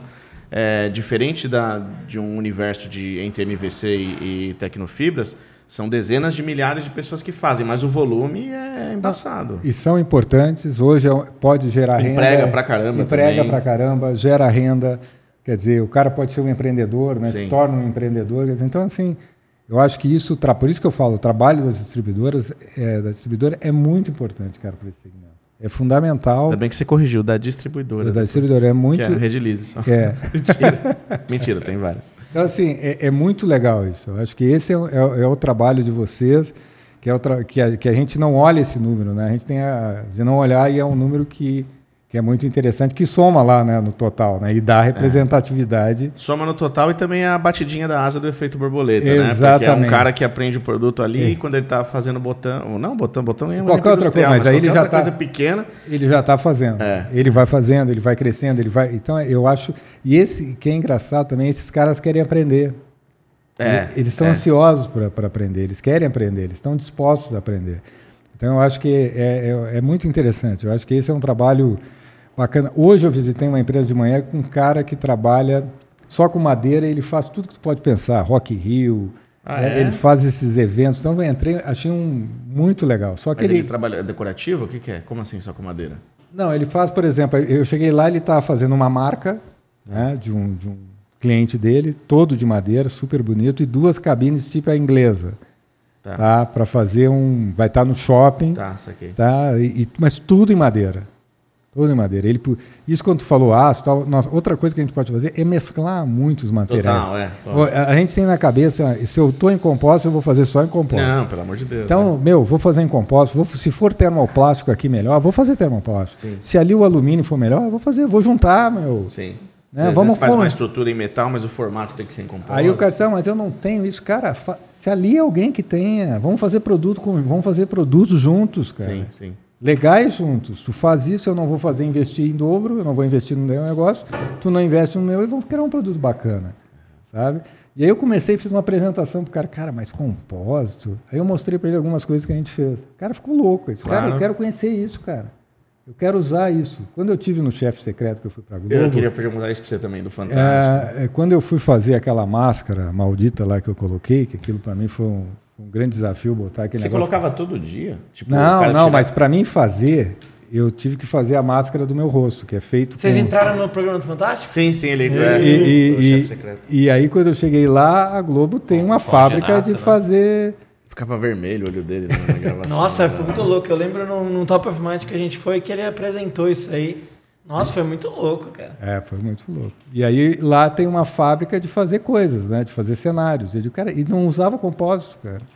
Como é? É muito de cara, nós temos que fazer alguma coisa aqui, tá? vamos, vamos fazer. Então, é, e esse caso desse cara é a mesma coisa, ele não conhecia. Ele disse, pô, mas pode fazer esse jeito, pode fazer dessa É. forma? Eu digo, pode, cara. O balcão do CQC é com resina Redilize. Você que vendeu, né? Foi. Era, né?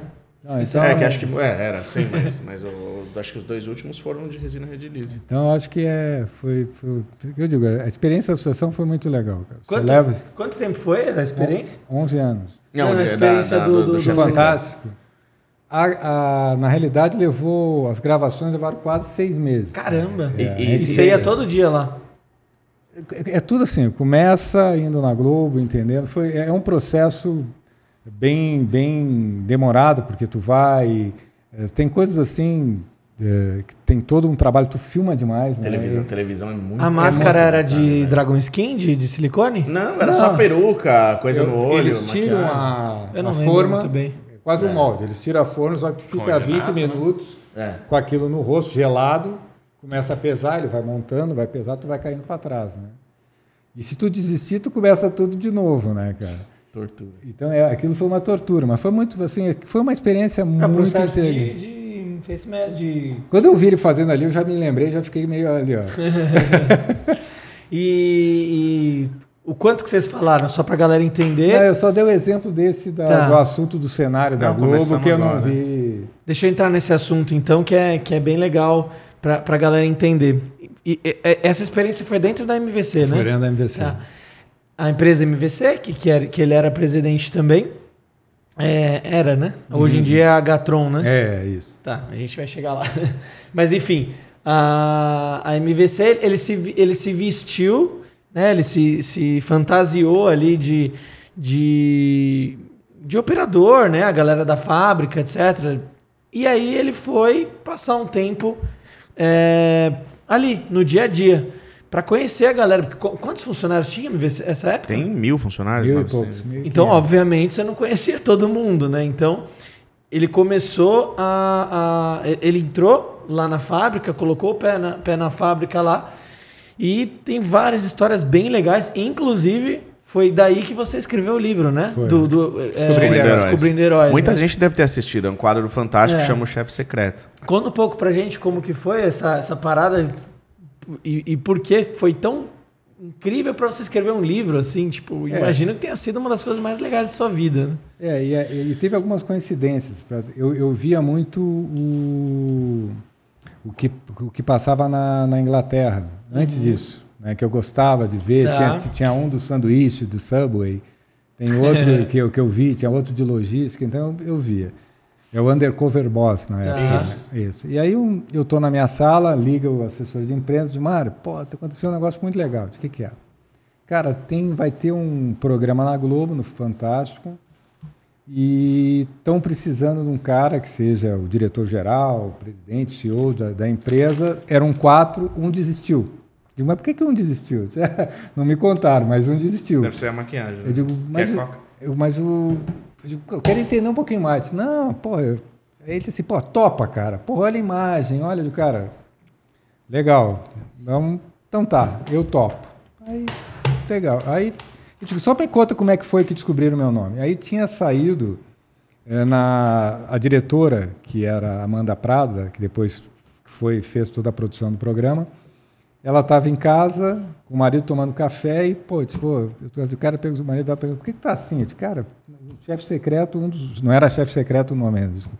o cara do programa, um presidente, desistiu. E agora eu não posso lançar a temporada sem ter quatro. Uhum. Então, eu não tenho ninguém. Olha as, as coincidências da. Aí ela abriu o jornal, ele estava lendo o jornal, disse, peraí, deixa eu ver. Aí, tem, aí ela leu, assim, tinha uma reportagem minha no meio de uma da, da, da máquina de pultrusão, com os fios de fibra de vidro e tal, né, na Folha de São Paulo. Ela leu assim, pô, os caras têm várias unidades, estão, né? Meu, pô, vou, vou tentar achar. Aí ligou para a Folha, achou assessoria de imprensa. Então foi uma coincidência enorme. Aí eu já aceitei, desliguei o telefone. Quando eu desliguei, eu digo assim, bicho, tô fudido. Porra. Essa é a Eu realidade. digo, Mas- olha a minha exposição, cara. Eu tô Pra eu, uma- dar, pra eu dar uma entrevista no empresário de sucesso de cinco minutos, assim, eu já, já fiquei, mano, o que eu faço, tá ligado? Imagina você, foi, foi uma novela sobre você o negócio. É, aí eu digo, cara, isso Tá, mas vamos lá, vamos Você ver. assistiu? então, a- a- Eu vi o dia, vi do. No, no, Top of Mind que ele apresentou, eu assisti. E aí eu não eu- lembro se eu vi inteira a matéria, mas. É animal, no final é, é, é emocionante. É, e aí assim, eu acho que aí começou toda, toda a história e eu, eu disse para eles, porque para mim foi muito legal, porque eu queria apresentar uma indústria de compósito, que nunca tinha aparecido dessa maneira, tanto tempo, 30 minutos, Total. né? De fazendo paiol, fazendo pá, não, fazendo nacelle, né? Fazendo capô, fazendo essas coisas. Porra, é uma. Fazia aquela caixa da parólica atrás, Isso. né? Eu digo, cara, é é uma oportunidade única das pessoas conhecerem, né? entender desse Total, segmento. é. Então, a gente foi. E só que eu, eu fui tentando convencer a, a Globo que eu não era. Eu digo, depois, que eu, depois eu me arrependi, né? Eu digo, eu vou convencer os caras que eu não sou o cara né, para fazer esse troço. Aí liguei para Marco Polo, liguei né, na época para outra empresa que era digo, olha, posso fazer? Manda pode, não, pessoa, pode né? fazer. Não, ninguém quer. Não, pode fazer. Aí fui, cheguei lá, tipo, ela disse, olha, seguinte, como eu já conheci o quadro de forte, olha, eu não sou o cara que vai vir chegar aqui, vocês vão ver uma casa enorme, um cara que vai chegar, né, um carro. Sim, todo- Eu sou um presidente muito simples, eu sou um diretor muito simples, cara, que anda no meio da fábrica, todo mundo me conhece aqui, fora nas outras unidades nem tanto, mas aqui me conhece, apesar que eu ia em todas as unidades e tal. Vai ser fácil de me reconhecer. Eu disse, não, não, nós queremos um cara como você. Puta, tá bom, então vamos lá. E aí foi, cara. E aí, assim, foi uma experiência que eu levou sete meses, mas as gravações, eu nas, disfarçado, foi sete dias. Ah, então eu tinha peruca, não podia tirar peruca. Você tinha- gravou em três unidades, né? foi Curitiba, Bahia, né, que eu fui, e Minas Gerais, é, deu quase quatro, cinco unidades. Em sete dias você gravou em todas? Já gravei em todas. E, e- e é, Palmeira, né, velho? é uma pauleira. E era legal porque eu ia disfarçado. Então, o, o- assim, eles te passam a tratar pelo meu nome, que era o David. David né? de Terra. Então, ninguém. E eu, eu tinha que ficar nos hotéis, nos piores hotéis, que era o dinheiro que o David tinha para pagar. Eu tinha que usar a roupa que o David podia, não podia ter. Aí eu, eu nunca me esqueço, eu, eu adoro relógio. Né? Eu acho que eu fiquei traumatizado, hoje eu estou sem relógio. não usa. Não uso mais. Aí eu comprei um relógio mais, né, bem simples, apesar que eu nunca usei relógio também, muito caro, mas eu comprei um relógio bem barato. E cheguei, cara, tu não vai usar esse relógio. Eu digo, cara, mas, pô, deixa eu usar o relógio. Não, tu não vai usar o relógio, porque tu vai estar na fábrica, olha esse relógio e tal. Chego na fábrica, todo mundo com celular, cara, todo mundo com iPhone, com coisa. Eu, digo, eu, não, vendo? É. eu não posso Não usar. Eu não posso usar o meu, meu- meu relógio? Tá bom. Então, então foi, foi assim, foi, foi uma experiência que, que aí que surgiu do livro, que tu falou, por que, que eu escrevi o livro? Porque eu achei que aquela história não era só minha, entendeu? Quem não viu o quadro, não viu a... Porque, assim, foi uma lição de vida, né? Primeiro, assim, para quem não, não viu o programa, tu, tu escolhe algumas pessoas que tu vai contar a história delas. né? Então eu entro lá como a gente é tudo disfarçado, né? Uma, a gente conta que é um que é um cara, é um funcionário que vai ser treinado e tá, tem, vai ter uma filmagem para ver como ele é recebido na fábrica, como é que ele né, ele vai passar. E eu tenho dislexia, então tenho muita dificuldade com o trabalho. Aquilo que ele está fazendo ali, eu tinha feito já um, né? Não tinha nem começado. Eu estava ali naquela bolinha. Tava tentando fazer a primeira bolinha. Ali, ali, ali. Então, é, para mim foi, um- foi, sabe, até a Globo, quando soube que eu tinha, é, até o. é, Eles ficaram assim, como é que nós vamos conversar com ele se ele tem, né? E eu, é que eu tenho todo um treinamento para tentar. Eu aprendi a fazer isso de uma maneira que eu consiga me virar bem, né? Então, assim, foi, foi um período. O primeiro dia, então, tinha as oito pessoas que a gente escolhia, em cada unidade eu tinha duas pessoas, se um não conseguir, eu tinha que tirar a história. Eu dizia para a Globo, cara, como é que eu vou tirar a história de um cara? Como é que ele vai falar? Porque eu sabia, assim, ó, esse cara aqui, a mulher dele tem depressão. né? Tenta ver como tu pode ajudar ele nisso aqui. Tá bom. Como é que o cara vai falar para o primeiro dia, para um cara que está fazendo lá oito horas com ele, falar sobre isso? Né? Eu ter intimidade de falar. E eles falam. E eles falam, eles se abrem, eles conversam, ele...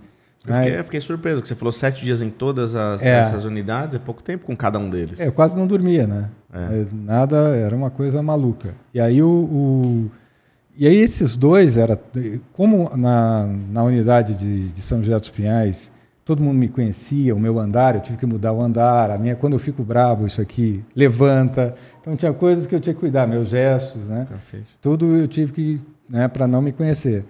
E aí eu, eu cheguei na, na- Então vamos fazer à noite. Pá, então, pô, fazer a, primeiro turno, né? para fazer a. Eu tinha que botar lente de contato, que é um horror para quem Isso é não tem. horrível. É, é, né, é um negócio difícil. Tá com aquilo na boca, eu não conseguia comer, porque tu tem o, né, toda a parte. Na primeira vez que fizeram para mim, eu fiquei igual o Ronaldinho. Aí eu pedi para diminuir um pouquinho. né, então tinha toda um- uma história. O cabelo era fixo, então eu tinha que tomar banho com aquilo. Caramba. E doía. e, é, a Globo, essa história eu não posso contar, senão a Globo me mata. Tá, tá no livro. Quem quiser entender essa história do cabelo tem que ler o livro. Onde que consegue comprar o livro? Tenho aí, eu trouxe para vocês o livro aí. Oh, aí sim? E aí o, o- hoje já está esgotado. Eu Ah, aí aonde? Tá, tá na sala? Tá lá na sala. Pega lá, Gui, pra gente. Tá dentro de uma caixa lá. pode- E Eu, aí, já, eu já tenho, fui no lançamento. aí o, o- Viu?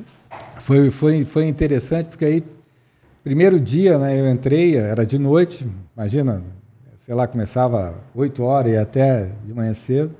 Era duas da manhã, não tinha conseguido conversar com ninguém. E eu ficava né, com no ouvido eles me falando. Pô, mas duas horas da manhã, cara. aí eu, vai no banheiro. Vai no banheiro. Aí vou eu no banheiro. Aí tá o cara dentro do banheiro. Porra, meu, duas horas da manhã, vamos lá, tem que conseguir. Aí eu saio de cara, como é que eu vou? E os dois que eu tinha que falar bem longe. Aí eu via passando o cara, que essa é, tipo, o primeiro dia para mim foi porrada já, tomando um comprimido, que eu vi que era para o estômago, bem forte. Pô, eu digo, perguntei pro cara, por que, que tu tem, tá tomando esse comprimido? Ah, tá Ah. com ele disse, não, não, nada. Aí ele foi trabalhar comigo. Eu disse, cara, aí tem. eu Meu sei- chefe Gilmar é um. é, eu acho Vacilão que eu porra. vacilão, idiota. Aí o cara chegou, eu comecei. Mas isso é, é muito legal porque Trouxe tudo. Que isso, tio? Ah, os livros. que eu, Aqui, ó. É. tá aí, tá aí. Ah, deixa o Gilmar dis- distribuir aí, Gui. Esse, só, só deixa eu mostrar aqui pra, pra galera também. Pega um desse daí que tá aí. E não dá mais pra adquirir, então? Ah, eu tenho, eu tenho, eu vou fazer de novo. Eu acho que eu vou ter que. Quando você fizer, a gente... Ó, esse aqui, galera, ele também escreveu. Tá vendendo no site da rede. Esse aqui aí. vende no site da rede. Tá hein? vendendo legal, hein? Esse aqui vem do site Compostos de A a Z.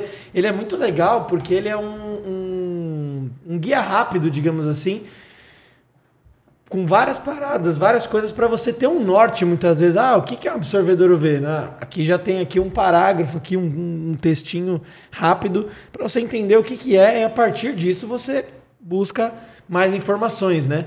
Mas ele é muito legal por conta disso, né? Olha que legal. Várias imagens muito loucas. Adquire lá É na obriga- loja virtual. obrigatório pra quem quer começar bem. né? É. Isso aqui é animal demais. E esse daí? Ah, esse aqui, então esse surgiu esse causa do livro programa. por causa do programa. Então, e- e- mas assim, eu não pensei que escrever um livro ia dar tanto trabalho, né? Ainda mais para quem e eu queria escrever. Eu não queria ninguém que escrevesse para mim, contar isso. Que legal, que legal. Eu fiz só, eu tinha uma pessoa que fez a correção. E a gente brigava, ela dizia, Gilmar, pô, essa palavra aqui, eu, não, cara, eu sou assim, não, eu vou usar essa palavra, Tá. porque eu quero que quando as pessoas leem, o pessoal de fábrica lê, ele diz assim, ó, identifica, pô, esse, esse é o Gilmar falando. Que legal, sim. Não é. Então, assim, só para terminar essa, falando. é- essa, É. essa história do, do, do primeiro dia, que eu acho que foi o dia mais marcante. Assim, aí, né? Do, do remédio. do remédio. estômago, Aí, conversando com ele e tal. E coincidência da vida, o cara faz aniversário no mesmo dia que eu. Que legal. Então, foi algumas coisas assim incríveis. Aí ele, ele eu cheguei para ele, cara, por que, que tu tá tomando remédio? Ele disse, cara, vou te falar. E nós fazendo a peça. né? Vou te falar, seguinte, eu tenho um tu- tumor no cérebro. Aí eu disse, Ah, eu tô ligado qual que é. e qual o cara é eu conhecia, falava quantos dias, nós jogava futebol junto. Ele não te reconheceu. Ele, ele, não, não me reconheceu. Você fazia uma voz diferente? Sobre... Não, por causa do- da própria. Ah, é- na hora já. Na hora eu, eu fazia diferente. Ele disse, mas, mas e aí? Disse, daí que eu tenho. Mas pode operar? Não, cara. A chance de dar certo a cirurgia é muito pequena e o custo é muito caro. Entendi. Eu digo, alguém sabe? Não, só o fulano de tal, tal. E a empresa sabe? Ele disse, não, não sabe. Mas por quê? Aí ele disse assim, porque eu tenho medo de ser demitido. Puta, aquilo me doeu, cara. Caraca, velho. Aquilo me doeu de um jeito de, cara, mas tu tinha me falado que tu era amigo do diretor, não é? Tu não é amigo do diretor? Cara, sou, ele faz aniversário no mesmo dia que eu. Aí eu digo, pô, legal. Aí ele, "E, mas por que tu não fala com ele? Não, cara, eu tenho medo de ser dem- demitido. Repetiu. né? Você não tem nada não, né, Gui? Você não tem nada não, né? Você tá bem, né? É, tem que Ah, Ele vai ser perguntar. demitido de qualquer forma, né? E aí, Se porra, tiver, já fala. aí, a- porra, aí o pessoal, porra, esse- essa é a história. Só que ele não era o cara que estava na história. Né? Aí ele come... Não, era o cara pra ser. Aí ele começou a falar e aí, porra, foi assim, aquilo me pegou de um jeito. Se eu já estava cansado ali, né, eu estava com dor na coluna e tal, ali foi para mim. Aí nós afastamos ele na segunda-feira e disseram, ah, o Gilmar viu o vídeo, viu lá o vídeo da você falando e aí ele mandou tu fazer tudo isso se tratar, cara. Vamos pegar os melhores médicos e vamos Você tá vamos, demitido.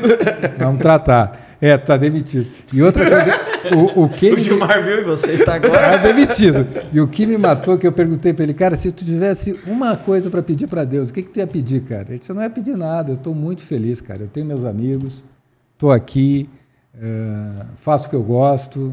Não tem, eu só ia agradecer, cara. Aquilo me Que deu. Porque legal, lógico que eu achei que a resposta do cara é a cura, né? Sim, É- a cura do. E aí foi do- operado, final da história, deu final feliz, né? Que Ele- legal, Deu velho. tudo certo. Ele fez palestras comigo depois do programa, a gente Sério, fez palestra junto. Ele fala no meu aniversário, ele me liga, a gente conversa. Qual é o nome Ah, dele? É o Nel, Netson. Ele, só tem, ele é flamenguista, cara. Vai te pegar na final Ah, agora. sai fora. Vocês estão. Mas assim, foi uma. E aí foi. Aí a história, né? Da... Todos os dias teve alguma coisa especial, coisa engraçada. Eu entrava, por exemplo, no avião e, e eles me filmando o tempo todo. O tempo todo. Eles me sacaneavam o tempo todo. Eu chegava no hotel, ia dormir três horas e batiam na porta. Vamos filmar um, um trecho aí. Os caras estão dormindo, cara. Sim, sim. Aí era, era o tempo todo. Então era, é, era um sarro. Aí eu, eu chegava no aeroporto, quando eu cheguei, acho que foi na Bahia, que eu cheguei, desci, todo mundo começou a olhar, e vem os caras, mas não, não tinha nada da Globo, não tinha nem. Aí os caras perguntam, quem é esse cara aí? É do Big Brother? Nada, cara, isso aí é filho do Calbi. Foi aí que saiu Porque a história. parecido, é, né? por causa dos cabelos, né? Isso aí é é filho do Calbi. Meu Deus. E teve uma que eu cheguei no hotel, que foi, uma, que foi muito engraçado também, que eu cheguei no hotel e, porra, me botaram num quarto que tinha, tinha um frigobar, cara. Eu enlouqueci, porque eu nunca tinha frigobar no bar do- dos outros, que eu digo, cara, eu, eu digo, agora, porra, tem Coca-Cola, zero aqui, tô. Sentei, me deitei, abri a Coca-Cola, toca na porta, é a, é a, é a, é a produtora, né? A Amanda. Ela disse, Mário, teu quarto não é aqui. Ah, eu digo, ah, não, mas vocês não vão me tirar daqui nem na porrada. Aí chega toda a equipe, não, nós vamos te tirar na porrada daqui, tu vai sair. Aí sai, eu vou pro outro quarto. Que não... E assim Que tinha, foi. que tinha um camundongo, né? De, de- de cara deita cama, cai, né? que tinha um Pikachu lá. Então foi, foi uma coisa muito doida. Tem que, vocês têm que ler o livro, que tem, tem coisa pior que isso, viu? Mas foi Que muito. animal. Foi uma experiência. Posso pegar um aqui? Pode, por isso que tem uns aqui até que, tão, já estão com dedicatória. Ô, louco. Cara, depois Olha. Primeiro presente meu, graças ao podcast, hein? O próximo convidado, por favor, né? Também. Então eu Que acho, da hora, depois cara. Eu, depois eu coloco o nome de vocês aí. Então foi assim, foi uma experiência muito legal. E aí que eu resolvi escrever. né, depois disso, o nome do, desse livro não era Descobrindo Heróis. Eu descobri, eu descobri durante o, o processo que tinha que ser. Né? Um dia eu, eh, vocês vão ler. Eu não quero. Tem uma parte aí de um- uma história que eu tive com uma das funcionárias, das colaboradoras da empresa de Minas, que eu chorei. É, era E aí do- eu estava escrevendo e eu chorei escrevendo, cara. Eu digo, Legal. cara, isso aí tem que. Essa história tem que estar contada, que é uma homenagem para eles, né? A história é deles. Legal. Claro que eu falo de mim, falo da minha história, né? conto um pouco. E, mas a ideia é fazer um livro, foi fazer um livro, contar um pouquinho dessa história. Ele é. Até o, tamanho dele, porque eu queria que todo mundo tivesse acesso a ele. Sim. Né? Então, É gostoso ler livro assim. ele é muito rápido de ler e, e ele é divertido. Ele tem muita coisa que te pode te, mo- te emocionar e tem muita coisa que pode. Tem fala um pouquinho de gestão também aí da minha Legal. história. Então acho que é. É, eu- agora você tá lascado, vamos procurar. o- o- falando de, de gestão, falando um pouco de, de MVC, Yeah. um pequeno parênteses. Oi? Nossa, mas não dá pra reconhecer ele mesmo, velho. Não lembrava. Olha. É. É, eu vi de novo há pouco tempo. a- Pra achar a reportagem no YouTube, É, onde no? YouTube. No YouTube? Tu, chefe secreto, tu vai achar. Pode botar chefe secreto, Gilmar Lima, que acha. Tem condições de ver. Boa. O- eu ia falar de uma coisa, eu quero falar de outra antes. O, a dislexia, você foi diagnosticado há quantos anos? Não, não fui naquela época, eu, eu- tu não tinha isso, né? Era, era, eu tinha dificuldade na escola de aprendizado, né? Tá. Então eu trocava B por P, Caraca. P por D, então eu trocava. Até hoje eu troco. Então é, uma. Então é uma. E, e também de Então fazer é uma mais severo, né? Porque normalmente é na escrita que o cara tem mais dificuldade, não é? Na leitura. É, eu tinha dificuldade de tudo isso. Só que eu Caramba. fui desenvolvendo. Então, por exemplo, para eu escrever uma palavra, sei lá, eh, panela, pá, pá, aí eu, eu usava alguma palavra em vez de né, Banela. Então eu, eu, eu fui criando na minha cabeça. Caramba. Eu digo, a minha inovação iniciou nessa época, Tá, porque eu tive que criar alternativa, mas às vezes eu erro, né? É, agora, outro dia eu fiz um texto no LinkedIn e escrevi uma palavra errada. Aí o meu filho lá de marketing me liga. Pai, escreveu, tá trocado aí. Eu digo, tá bom. Porque, aí, porque existe outra palavra com a mesma coisa e ele não corrige. Aí foi, eu digo, não, deixa que eu corrijo. Mas então, assim, é. Mas também isso não, nunca me prejudicou. Eu tive dificuldade de aprender língua, né? O inglês, a pronúncia. Tá. Mas nunca me. Eu, nunca. Isso não me fez. Não foi a diferença. E isso foi muito legal do programa, porque é impressionante a tua. Quando eu saí do programa, o nível de. né, de pessoas ligando, era, é uma coisa impressionante. É um negócio, os números é, é um negócio é, maluco, mas também passa um mês, acaba. Sim, Mas é bem TV é bem bem assim é mesmo. bem né? assim, então não é uma coisa eterna. Mas foi um negócio maluco assim que aconteceu, né? E, e eu recebi um dia uma ligação dos Estados Unidos, era uma mãe que viu o programa, brasileira que estava nos Estados Unidos, e ela queria conversar com- que eu conversasse com o filho dela que tinha dislexia, para usar me usar como exemplo. Pô, Sim. conversa com ele, disse que e aí, foi, e aí outra me ligou, eu tive acho que uns, umas quatro mães que me ligaram para falar com os filhos sobre, sobre como é que eu consegui vencer e, e a dificuldade na escola, o, né? porque assim, tu chegava, você vai fazer um ditado, aí eu ia para o quadro fazer o ditado, pô, se era uma palavra, eu não, sabe, eu escrevi errado, aí todo mundo ri. Caramba. É, e-. Então é, isso é um, foi um período, mas assim, passei, acho que faz parte. Sim, sim. De- Posso fazer, posso fazer uma pausa pra gente fazer uma perguntinha aqui? Vai, vai lá. Inclusive, é, o que, que você quer comer, Gilmar? O que tem para A gente vai pedir, né? pedir qualquer coisa? Eu não tenho. Não, o que- o que você quiser. Não, eu não, tenho frescura. Manda o menu aí. Eu não tenho frescura. É um bagulho que é japa é fácil de comer, mas não sei. Você gosta de japonês? Não, japonês eu não. Será que o tio açaí entrega aqui? É que tem um cara que sempre entrega pra gente. Você curte fritura? Tipo, é, coxinha do ragaço, esfirra do Habib's. Qualquer o que vocês comerem, só o japonês que realmente eu não tenho muita. Quer pegar esfirra? A gente nunca pegou esfirra, né? Pode ser, Habib's. tá de boa, tá de boa. Patrocina nós aí. A gente vai pedindo um por dia, aí em algum momento alguém patrocina. Vamos lá. Pede Já uma- se tiver alguém tiver um negócio local aí também, né? Pode ser também, se alguém estiver assistindo tiver um negócio local. Deixa eu pegar aqui então, tá chegando bastante perguntinha. É. Primeira, a primeira pergunta aqui. Opa, peraí. Ó, vou deixar. Que honra, hein? Ó. Não vou pegar porque eu O que, que vou. eu faço? Depois, se precisar de mais, eu te, Tranquilo, já Pô, se você for fazer mais, texto, se você um- for imprimir mais, vamos vender no site da rede também, pô. Sim, total. Fala de empreendedorismo, é o que a gente quer mesmo. É. Ah, primeiro a, a Fê, a Caixa, a Caixa Vamoira, é Vamoira que fala? total. Moira, sim. Vamoira? É. Falou primeiro, parem de brigar com o Gui, Palmeiras não tem Mundial, que foi logo no começo. O Tem Gui é mundial, sim. querido. Vamos lá. O, o Everton Copa, Cop, Copos, acho que é isso. Gilmar, gostaria que você falasse sobre os postes de PRF, PRFV e como esses materiais podem ser mais aceitos na sociedade, uma vez que existem poucas informações a respeito desse tipo de produto no mercado.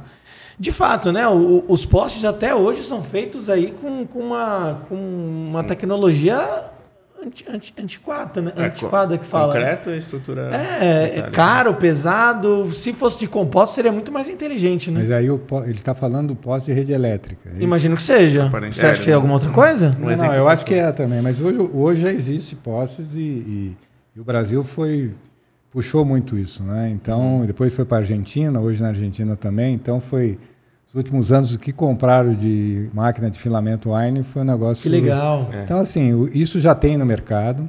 né? Aí eu dou um exemplo também, nesse caso do, da- do conhecimento, fizeram um poste para testar, o poste pegou fogo porque não estava com a resina adequada.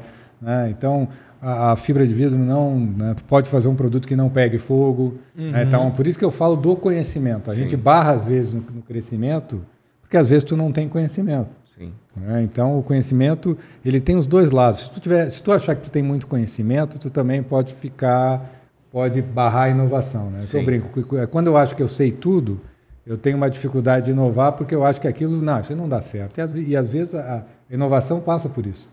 Tem que fazer coisas que, que deu errado, mas vamos lá, porque então essa é a evolução. Então os postes hoje já tem, já é um mercado que já existe. Inclusive tem fabricante de concreto já fazendo a poste por função dos clientes Pedirem. pedirem.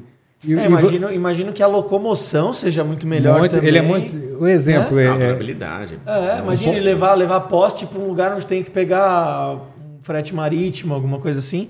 Pô, é muito melhor, né? Que o seja poste, de o poste de concreto é mais de mil quilos. Então, né? e o de laminado? e O de laminado? madeira, o de madeira é em torno de 360, de, de, de, poste- de fibra é tri- é 130. cem- Nossa. Então assim, tu pode levar, passa. Tem gente que leva de moto. Cacete. Então assim, é, é isso, mas isso é uma coisa.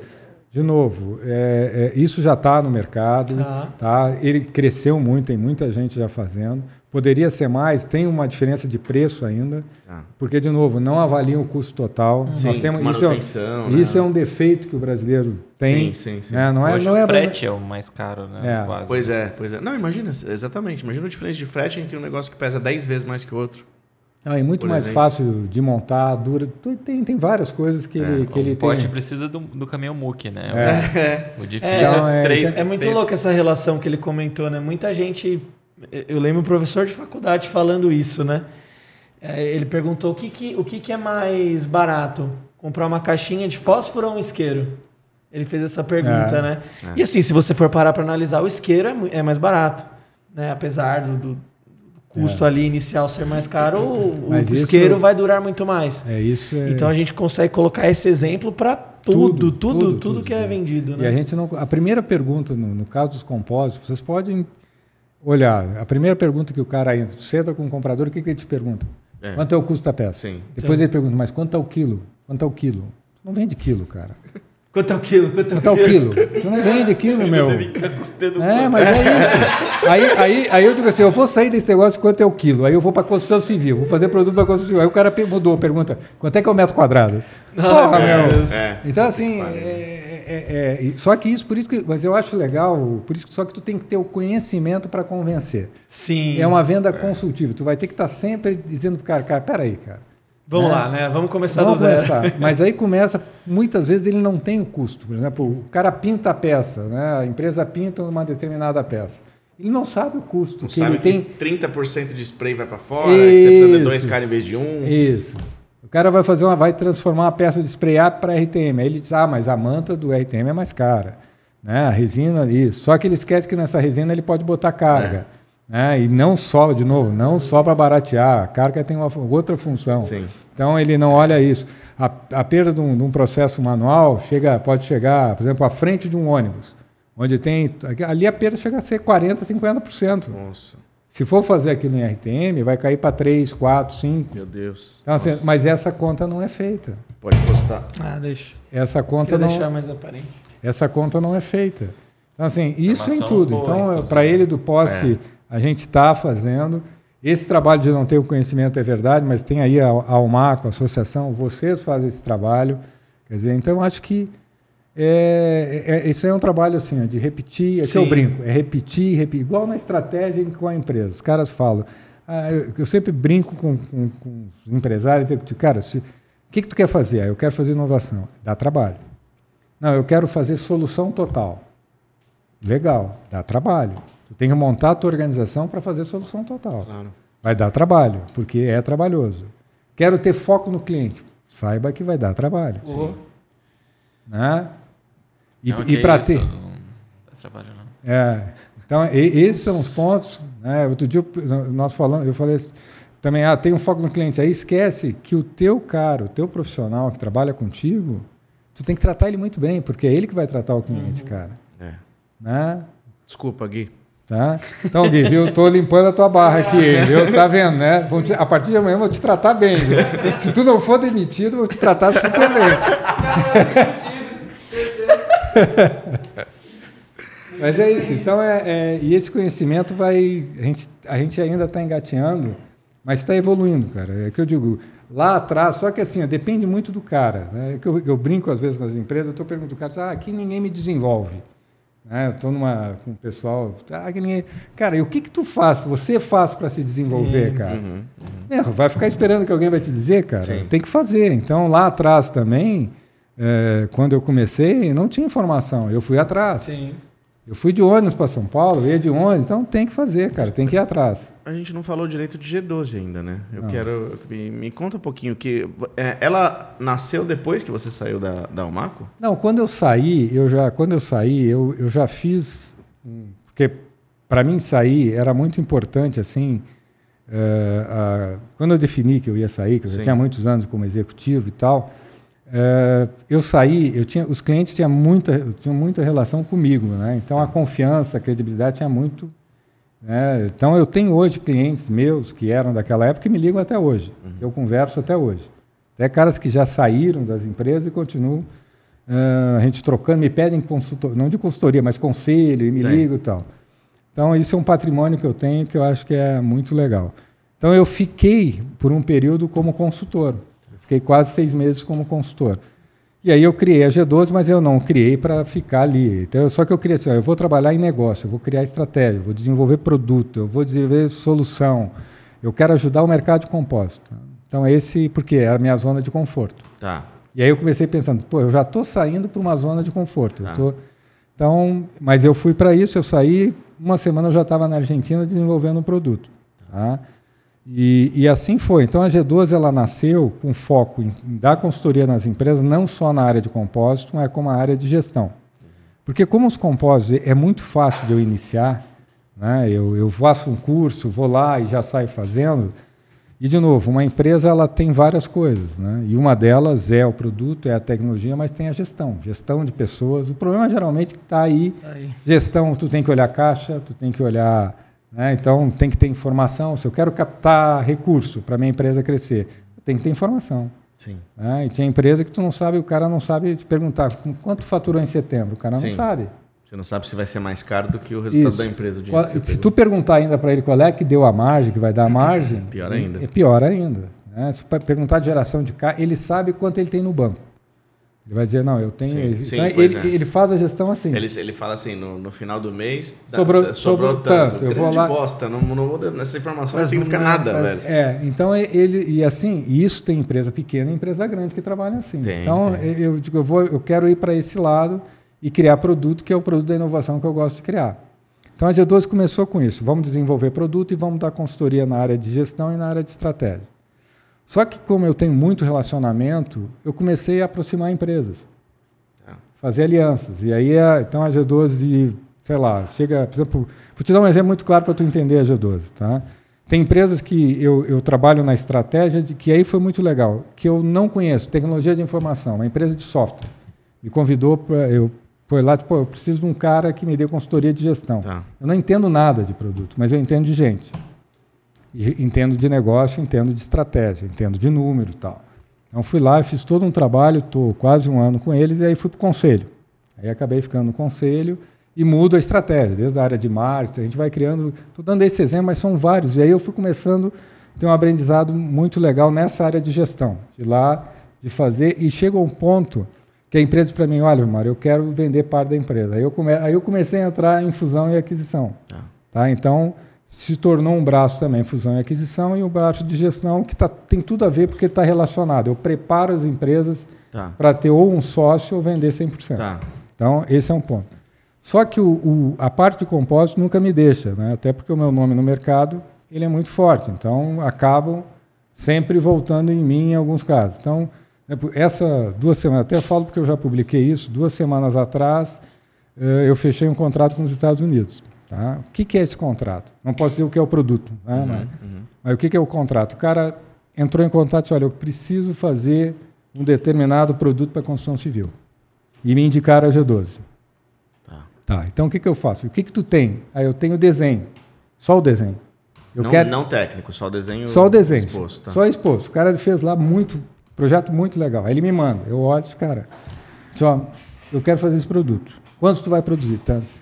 Eu faço tudo, a gente faz tudo, a G12 faz tudo para ele. engenheiro, tudo. Tudo. Eu vou até o, aonde ele, até a fábrica, se ele quiser, Caralho. eu entrego pronta para ele. Tá? Desde o treino. Então, tudo. Faz desde o custo, preço de venda, Então a gente faz todo esse trabalho e aí tu escolhe o processo, qual é o melhor processo, qual é a melhor matéria-prima, né? o que, que vai ser, qual é o capex, né? o investimento que ele precisa, quantas pessoas. Então tudo isso a gente consegue fazer e entrega pronto. Legal. Então a gente ficou muito orgulhoso, né? Porque uma empresa dos Estados Unidos achar uma empresa aqui no Brasil para fazer esse é, foi muito legal. Eu já fiz para a Índia, né? fiz dois projetos para a Índia, também com esse perfil né? de, de consultoria. Argentina eu fiz um produto inteiro, foi que nós ganhamos um prêmio em Paris, foi o núcleo úmido. Então, assim, esse isso, isso núcleo me, úmido. É, isso me dá tesão. Isso é uma coisa que é, é todas as áreas úmidas de, um, de uma residência. Ah, né? tá, tá, tá, É uma área, é, um, é um tu entrega para o cara antes de ele começar a obra um kit montado, pronto, com um banheiro, com tudo dentro. Que animal, que animal. É muito legal. Todo em compósito, usando cinco processos de compósito: pultrusão, RTM, laminação contínua e SMC. A Caramba, porta é de. Então, assim. Então, mas o que que. Para fazer isso? Tu tem toda uma história de 30 anos de ter atendido vários segmentos. Né? Então, a G12 faz isso. Ela pega um projeto. A única coisa que eu não quero é produzir. Tá? tá? Todo mundo já Nesses cinco anos eu tive muita proposta de montar fábrica. Sim, sim, ser sociedade de fábrica, tá? Mas não... não, é, eu não quero. Eu quero realmente e eu tenho parceiros, bons parceiros, que eu tenho aliados, que a gente chama de aliados estratégicos, que então quando eu estou criando esse produto, eu já sei quem vai produzir. Tá. Tá? E aí eu já envolvo ele e a gente começa esse processo. Se um dia eu vou participar, não, não posso dizer nunca porque a gente não sabe, né? Mas eu, eu quero trabalhar nisso mesmo. Eu saio de um projeto, vou para outro Alguns são projetos próprios nossos, a G12 tem seus próprios produtos com patente. Tá. Ah, então aí eu desenvolvo. Aí você terceiriza a fabricação. Terceiriza também a fabricação. E ele pode vender também, não tem problema. Mas geralmente eu desenvolvo já com cliente casado. É, a G12 é isso, é, é uma empresa de negócios tá. Que tem um lado muito forte para compósito, para desenvolver produto. Tá. Se tu pedir para mim desenvolver uma casa de aço, eu não vou fazer. Eu não sei fazer. Né? Agora, se for para compósito, a gente desenvolve Nossa, tudo genial. relacionado com compósito e com os componentes. Parte de gestão e estratégia, né, e de gestão de pessoas e reorganização de uma empresa, e fusão e aquisição.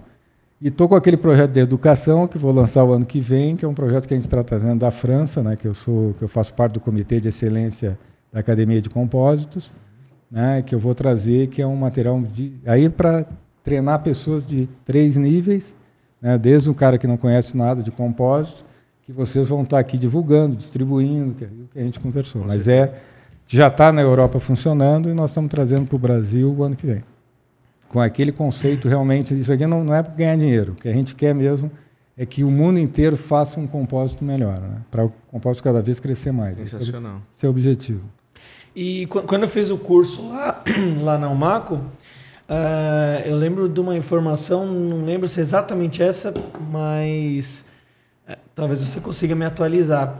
Na época, acho que era entre tor em torno de 4 a 6% era, era o share ali de compósitos na construção civil, né? Disso que a gente estava falando dos postes e tal. Sabe dizer quanto é hoje? Ah, já passou de 30. Pô, que legal. Não, a construção civil é uma, no mundo inteiro ela é uma dos, dos principais da utilização do compósito. Né? vem crescendo cada vez mais, né? Que legal. Então é uma coisa que que está. Então se tu vai, por exemplo, os países árabes, a arquitetura é muito forte, coisas que a gente não a gente não, usou muito pouco aqui no Brasil. Uhum. Fachadas, por exemplo. Que exemplos você consegue dar de coisas que, como o poste, de coisas que, que melhoraram depois que começaram a ser feitas de compostos e coisas que ainda podem melhorar? Tem alguma coisa em mente assim? Não, acho que, por exemplo, o poste, por que só o poste da rede elétrica? Não, agora, por exemplo, poste de telefonia. Uhum. Então, esse é um, vai ser o novo, vai vir aí um poste de telefonia muito legal que não é filamento Wine. Ah, é? ah, que vai ter uma coisa muito interessante com produto de desempenho é, diferenciado. Então, acho que assim, tem muita coisa. E a mesma coisa, o poste, só que é um poste alto, né, e, e que pesa duas toneladas, o de compósito vai pesar 600. Porra. Caramba. Sa sabe, sabe quando vocês assistem os Jetsons, que tem aqueles carros voando, aqueles pré, é tudo compósitos aquilo lá.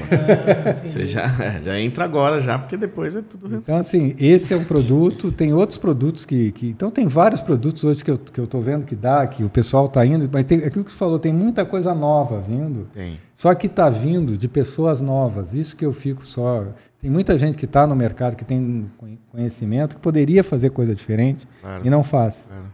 Então são pessoas que. Mas que aí entra o trabalho da, da G12, por exemplo, É. que é fazendo justamente a conexão, né? fazendo, né? fazendo essa conexão. E- então e é, isso é muito legal. Alguns anos atrás, é, teve aquele projeto de casas de compostos Certo. também, né? Foi no, foi no governo Dilma isso, né? É. 2000 e... Que sabe que é 2012, 2013? Por aí, né? É, foi um pouquinho antes, começou antes. Né? Que eu lembro, no meu curso também, eu lembro do, do Paulo mostrando uma imagem falando que uma casa de compostos ele tinha sido feita em sete dias. É. Conta desse projeto, ele ficou parado, tá parado até hoje, andou. É, esse, esse projeto ele teve assim dois momentos. Né? Foi um projeto que foi pioneiro, porque a gente, na época a gente iniciou, foi muito difícil, porque aquilo que eu falei, da mesma coisa que é o aço Uhum. né, para engenharia mecânica, para o engenheiro civil, está muito relacionado no Brasil ainda ao tijolo, ao concreto, né, ao cimento. Então, isso é uma coisa que nós levamos muito tempo para quebrar, mas conseguimos. Nós tivemos que construir na África, tivemos que ir para ir para Angola, para Moçambique, para mostrar o produto. E, só que foi feito um trabalho muito bem feito. tá? A gente fez a primeira casa, né, surgiu a primeira casa, passou um ano sem lançar o produto, conhecendo as pessoas, ouvindo, porque ela não tinha experiência né, visitando. Então, foi um projeto que foi melhorando e é um projeto que teve sucesso. É um projeto que ele não deu, ele, ele cresceu muito, né, levou a MVC num, num patamar, mas teve um problema que cortou a verba da, da educação, né? E aí foi a mesma época que gerou o problema nos ônibus, porque tinha um caminho da escola. Então foi, mas também assim é um projeto que aconteceu, deu esse e aí assim também não é fácil trabalhar com, com público, né? É, é complicado porque é, depende de governo, sim. depende. E não não estou aqui para dizer ah se é bem, se- não. Eu estou assim, depende muito. São muitas variáveis, né? Que para construir projetos ou tu tem fôlego, talvez a gente não tivesse fôlego para aguentar. É, Mas são, e isso é um projeto que a gente foi, fez mais de 500 mil metros quadrados de, de área construída, tem aí em todos os lugares. O aeroporto de Carrasco, eh, isso foi muito legal. A gente fez todo o aeroporto de Carrasco com painéis, tá? todo abaixo. to- chegar no, no, em Montevidéu e ver o novo aeroporto, olha para cima, aquele é todo compósito. Que legal. São três tipos de painéis, tá? Isso foi também uma coisa muito legal. Eu fui para a Turquia e tinha um americano que era o Papa em construção civil. O cara apresentou 10 projetos que eram os melhores projetos do mundo. E apareceu um deles que era o, era o aeroporto. E eu estava, eu ia dar uma palestra sobre transporte, não tinha nada a ver com construção civil. Ele saiu e disse, cara, isso aí foi nós que fizemos. Ele disse, não, não acredito. Tá, tá aqui o livro, cara. Eu quero que tu assine o meu livro. Aqui debaixo da. Então, assim, a gente foi muita coisa legal, mas nós tivemos esse momento. Hoje o sistema modular virou moda, né? Tá todo mundo Sim, aí, tudo. Brasil a cubo, né? César Sistema Construtivo, um monte. Então hoje virou assim, porque já era naquela época, só que talvez a gente foi muito inovador para. Mas deu Foi, certo. foi antes do seu tempo, né? É, e as escolas, né, nós fizemos muitas escolas em Além do Alagoas que é referência. né? Nós resolvemos um problema de na enchente que teve em Alagoas, nós fizemos mais de 40, 60 es- escolas num período muito curto. né? Só que é aquilo que eu digo, é, aí entramos num projeto maior, que era um projeto enorme, né? talvez não, não, não foi avaliado o que a gente, toda a parte de, do comitê de risco avaliado, e foi uma opção. Então aquilo balançou bastante, né? mas é um projeto que nunca teve reclamação de qualidade.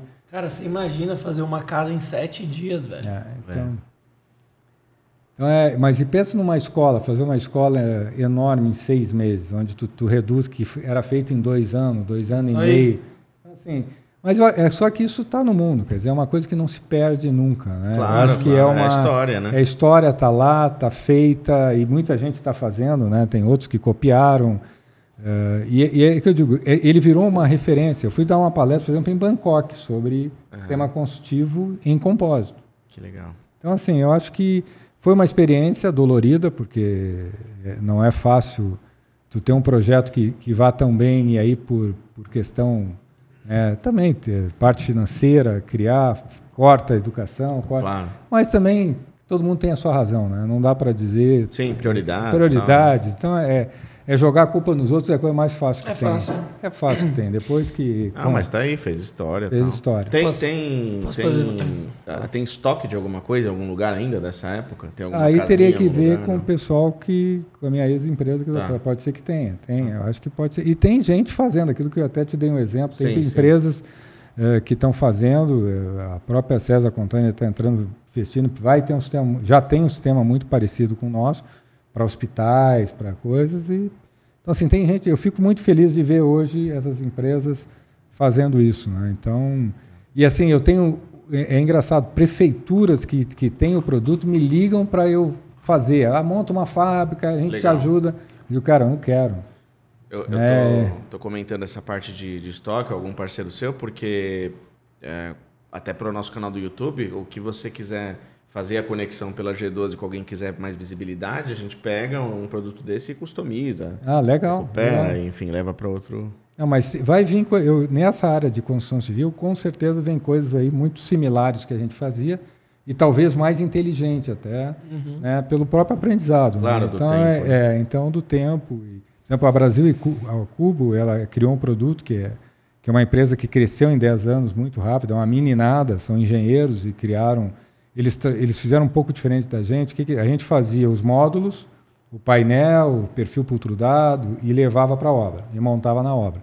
Que para quem não tem experiência na obra é difícil. Obra é uma coisa em todo o Brasil não é fácil, né? então é, é bem bem complexo. O que, que eles fizeram? Eles trouxeram a obra para dentro da fábrica. né? A desvantagem deles é a parte logística, né? mas eles definiram uma área de atuação e eu acho que esse ano eles devem chegar a quase um bilhão. Tá? Com De sistema de faturamento de anual? faturamento anual. Que foda. Eles trabalham com, com, com quais materiais? Aí eles têm de tudo, cara. Tá, Mas tudo, eles tudo. criaram um conceito muito padrão, então tu chega lá, tu olha, parece o cara fazendo a cozinha. Tá lá botando azulejo, botando Que animal, cerâmica. velho. Como é que eu não conheço isso? entrega, é tubarão. Os caras são muito bons, são muito bons, tá? E, e então assim, é, eu acho que isso é legal, né? Essa evolução, os caras tiveram uma sacada interessante, né? Então, meninadas muito muito boa.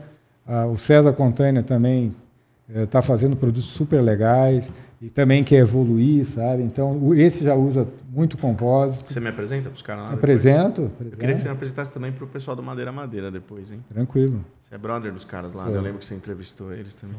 Então, é, eu acho assim, é, é, é uma evolução. Por isso que tem muita coisa, cara, muita coisa. Estou dando um exemplo do poste de telefonia móvel para 5G e tal. E tem outros aí que tão, são projetos, cara, muito interessantes. Tá?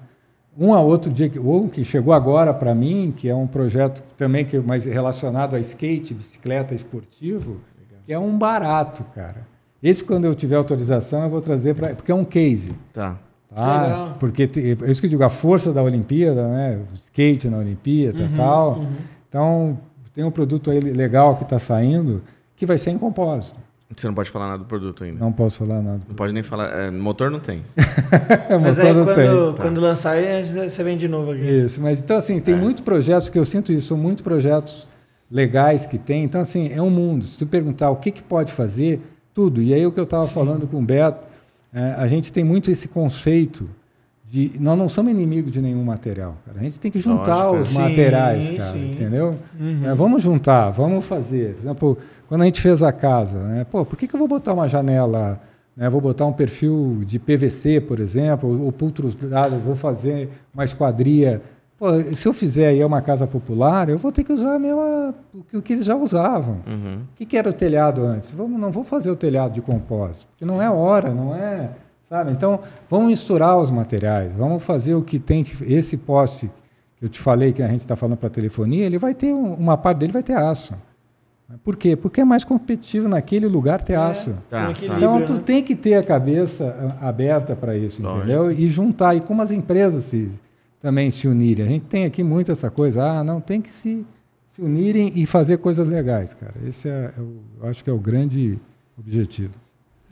O Fábio perguntou: qual é o medo barra receio de investidores estrangeiros e nacionais de se investir em novas fábricas de resina epóxi no Brasil?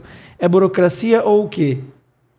Ah, Eu, aí, Epóxi, epóxi você chegou a trabalhar já? Já, já. O, o problema é assim, uma fábrica de resina é um investimento muito alto, né? E de novo, quem está lá fora, o Brasil, ultimamente, as notícias que estão vindo daqui não são notícias. É, é um, o Brasil, é que eu digo, o cara que é executivo no Brasil ou é empresário no Brasil, ele vai ser empresário em qualquer lugar do mundo. Exato. Né? Então, assim, é, é muito complicado. Né? É, é, que eu digo, se tu contar, claro que. Só que aqui tem muita gente boa. Que eu digo, o Brasil tem os caras aí, todos, muito. Eu dou um exemplo da Marco Polo, né? O que é a Marco Polo reconhecida no mundo inteiro. Sim. Foi feito lá e tem a Marco Polo, tem a Randon, própria Taurus, quer dizer, tem 500 empresas que são fantásticas, aí que se eu for, tem uma lista. Aqui é nível hard no Brasil. Brasil, é. Brasil é seleção natural, né? É. Se, você, se, você, tem uma empresa é porque de gente morreu antes de você. Ah, com certeza. Então, assim, quebrou para você ter. Então, o que a gente tem que fazer é melhorar o ambiente Brasil, cara. É. A gente tem que ter um Brasil mais estável, cara.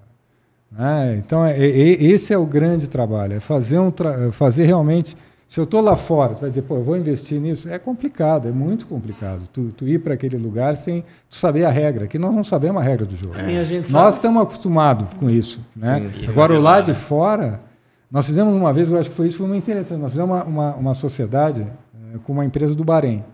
Cara, o, eles entenderem como é que funciona a nossa folha de pagamento. é é, é, era, quando, quando, quando foi para a parte ainda de tributação, aí os caras enlouqueceram de ver. A parte cara. de tributação, nem o maior contador do Brasil sabe tudo. Então, então assim, é, nós temos que melhorar esse ambiente de trabalho. Não sei, um dia vai melhorar, porque esse país é um país que, que tem que melhorar, cara. Nós temos que. A gente que, merece, né? A gente merece, o povo merece, cara. O povo é, sofrido. sofrido. E nós estamos vivendo, acho que talvez, um momento de, de informação em todo sentido. Pelo menos não é só no composto. Nós estamos, é na saúde, todo mundo virou é, médico, é, todo mundo dá crer. palpite, é. todo mundo. Né? Então, assim, a gente está num momento, cara, muito complicado. É que tu não sabe mais o que é verdade, cara.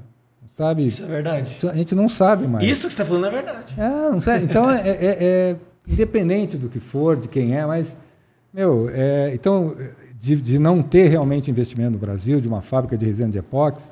É, o dia que o Brasil tiver estabilidade, é. né, isso qualquer empresa vê. É falta de confiança, é falta né? de não só para epóxi. Não mas... só para epóxi, para qualquer negócio. Né? Por exemplo, parte de fusão e aquisição.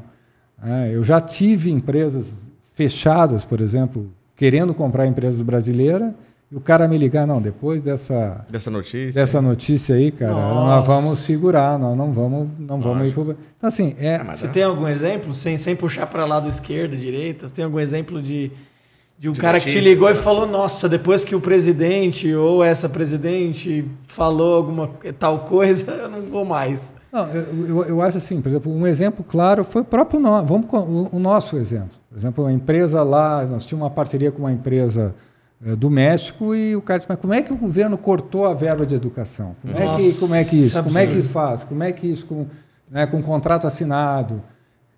Meu, é isso. Qual sentido, né? Então, então assim, isso, tu acha que esse cara vai vir para o Brasil? É. Ouve, ele queria investir no Brasil. Então, são coisas que acontecem. Ou então, uh, faz alguma coisa, isso reflete tudo. Né? Então, cara dá uma palavra errada. Por isso que eu digo, o cara que, que hoje, que como é, é que eu brinco, né? se eu sou executivo da G12, eu fui executivo da Marco Polo, quando eu estou nesse papel, cara, eu tenho que me comportar, né? eu tenho que, eu, eu sou um exemplo disso, cara. E eu tenho que me comportar, eu tenho que cuidar, independente, eu, eu não estou falando do A, do B, do C, mas, meu, nós estamos perdendo a noção dos valores, entendeu? Nós estamos perdendo a educação, nós estamos perdendo a empatia, dizer, isso não pode, cara. Então, assim, essa mudança, saindo um pouco do propósito, não estou falando de política, estou falando de geral. Desde o cara que tu trata o teu porteiro lá na portaria, é o garçom, é, eu estou falando, falando como um todo. A hora que nós perder isso, aí é porque a gente tá, tem que ser reinventado mesmo. E, Sim. Então, esse, esse é o grande ponto. Então, assim, ó, isso de estar tá inseguro é normal. O país não está com ambiente para tu investir. Né? Tem que ter os corajosos brasileiros aí que fazem aí é a, a rede Lise para fazer, para né, né, aquilo que eu pergunto, por que, que tu não quer investir fazer uma indústria? Pô, porque é tão complicado, cara. Sim. E eu converso muito com empresas, por exemplo, uma empresa de injeção de plástico que me procurou que queria ser vendida. Eu disse, Mara, eu digo, mas cara, mas por que, que tu quer? A tua empresa tem geração de caixa, mas é 20 anos de sofrimento, cara. Tu não sabe o peso que eu tenho nas costas. Sim, sim e, e, se eu não fizer isso, talvez quando eu me aposentar eu não vou conseguir estar tá aqui, cara. Eu quero subir montanha. Eu não vou, eu acho que eu não vou conseguir, porque eu vou estar tão velho que eu não vou conseguir subir uma montanha. Então, assim, eu estou muito sofrido, cara. Eu não quero mais. Então, assim, isso é triste, porque aquilo é um filho para ele Eu- é. que ele está entregando, que ele quer entregar. A, a gente, como a gente comentou, a gente tem um público muito grande que, que tá, que tá ini- principalmente, na, na- a gente até estava falando em off antes, no meio da pandemia a gente viu muita gente é, procurando novos negócios e, via, e muita gente veio para o universo da resina. Mas não só isso, tem a questão do, do, do- do- um quê terapêutico ali de, de fazer um trabalho manual, né? Imagino que, que seja muito Criativo, essa tá. pegada, que seja essa da criatividade. Mas ao mesmo tempo a gente não tem um a gente não tem uma, uma formação, a gente não tem um ensino aonde a gente aprende como ser um gestor, como ser um administrador. Nem na fac... eu fiz a faculdade de administração e eu falo assim, a faculdade não me não me eu fiz uma faculdade boa, fiz PUC, não me não me preparou o tanto que a vida me preparou, né? E ainda está me preparando, né? É, Então, assim, para essa galera que está iniciando agora, tá, tá fazendo ali um. Um, um- tá, tá criando uma empresinha que tá fazendo uma marca, marca páginas de, de resina, porta-copos de resina, mesas, tábuas de churrasco. Você consegue dar um, um- muito rapidamente Norte, aqui um beabá, assim, né? Um, cinco dicas pro, pro cara que tá, que tá iniciando o seu, o seu, É. o que, que seu você gostaria negócio, de ouvir né? no começo? É, o que, que você gostaria de ouvir no, no, no início que você aprendeu só tomando. A, a- a primeira coisa, comece certo, tá? fazendo tudo certo. Eu não falo só de produto. Tá. O que eu falo certo, controlar direitinho, né? ter um, um caixa, ter um, fazer uma demonstrativa de resultado, que é muito simples. né? Escolha um bom contador, básico, um bom contador de confiança Senão você tá. está morto, tá? Então assim, essa assim, comece a olhar. Ah, eu não gosto de ver número. Eu também não gostava. Tive que aprender na marra. Então olhe os números. Te cerque de gente que vai te levar para cima, não gente.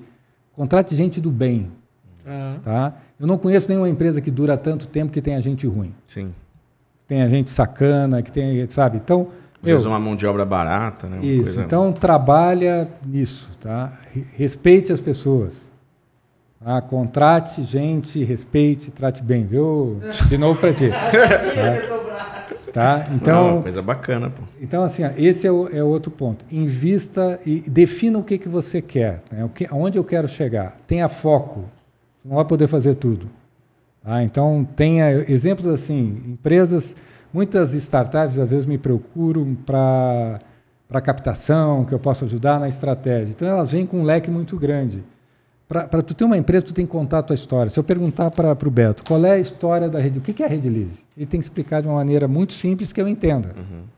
Ele tem que ter uma narrativa, uma boa história. Se ele tiver uma história muito complicada e não, pô, esse cara não tem foco, tá? Então, por exemplo, hoje eu entrei numa empresa de manhã que é esses caras que fazem essas coisas pro Rock in Rio, eu disse, cara, eu olhei a fachada do cara, entrei no cara, ele perguntou, gostou, ele, ele, ele, eu disse, eu sei o que, que tu faz. Ele perguntou, ah, o que, que eu faço? Tu vende sonhos. Ele disse assim, pô, como é que tu sabe? Não, porque é isso que tu tá. tu- tu- eu não preciso, tu não precisa falar nada, tu vende sonhos. O que tu está vendendo aqui é sonhos. Né? E essa é a essência dele. Então, essas empresas, por isso que o, o propósito, qual é o propósito da tua empresa? Tá? Porque muita gente vai criando e não sabe. Né? Então, assim, eu acho que esse ponto, e busca educação, cara, busca aprender. Mas o aprender é isso que você falou, aprender da vida. Tá? Que, que eu falo, eu vejo lá curso de, de liderança, curso não sei o quê, curso tal. Nós não, nós, na- a gente não aprende a lidar com pessoas. Tá? Eu, eu, eu encontro excelentes profissionais, mas não sabe lidar com gente, cara.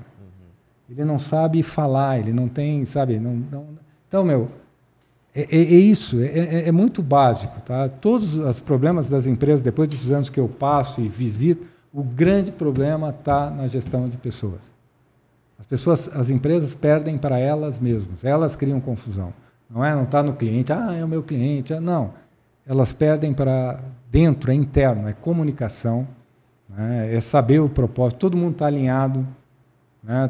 Então, é, é- esse é o trabalho. E, ser, e preparar a empresa para um dia ser vendida. Essa é assim, é, é assim, Con- não Contrato é G12. não, mas assim, não precisa ser G12. Prepare. Por isso tem que fazer tudo direito, trabalhar direito. né? ter saber a geração de caixa.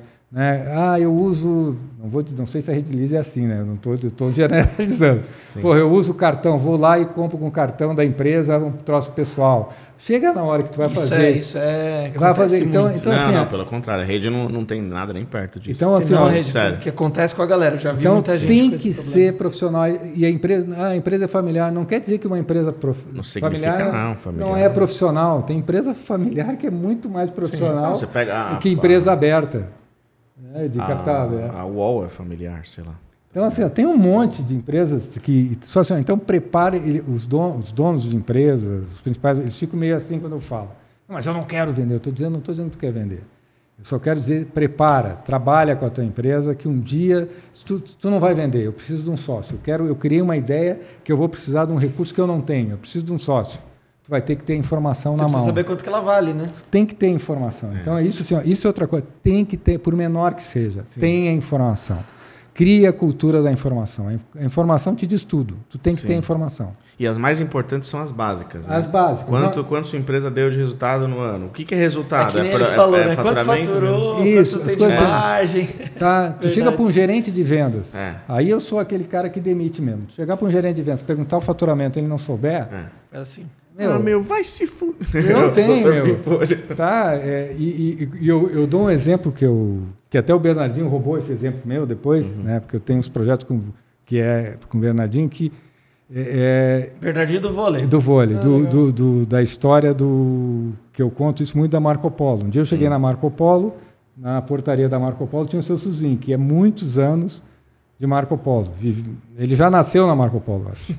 E aí, Acho. eu entrei e a luz apagada. Aí eu perguntei para ele, pô, a luz apagada na recepção da empresa, pô, fornecedora. Ele olhou para mim e disse, Mário, tu viu o resultado do mês?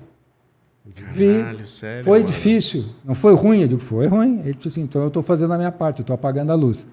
Né? Então, assim, aí na hora que eu saí, ele disse assim, Gilmar, mês que vem tu vai vir, a luz está acesa, porque eu confio na equipe da Marco Polo.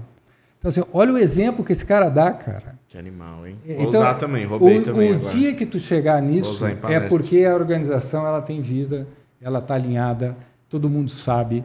Isso é o segredo. E pode ser uma empresa pequena, grande, mas se tu começar certo fazendo isso, né, sabendo direitinho isso, podendo fazer a previsão, tu tem que fazer orçamento para o ano, trabalhar, fazer, sentir, vai- quando é que vai acabar o dinheiro. Quer dizer, então, isso tem que, é básico.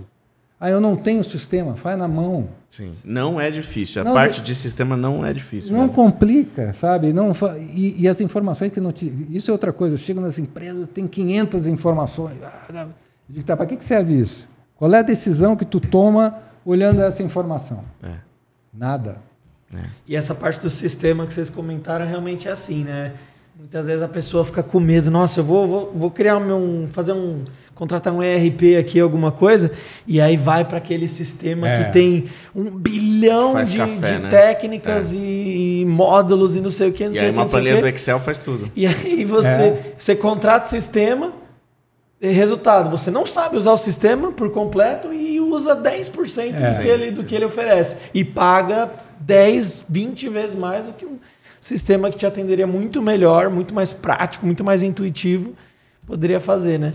E às vezes Então- tu chega, porque o cara tem um sistema SAP, o que for, tem todos os sistemas lá. Aí tu Sim. pede para ele, cara, então me dá o custo do produto ali, como é que foi a tua, a tua margem para o produto? O cara não tem. Não Precisa tem, não tem, contratar é. um. O cara não só tem- usa o financeiro, só usa o. Não tem. Então, assim, qual é a tomada de decisão que eu posso ter? Entendeu? é. E aí, de novo, não tem tamanho de empresa. tá? Não tem. Não, é.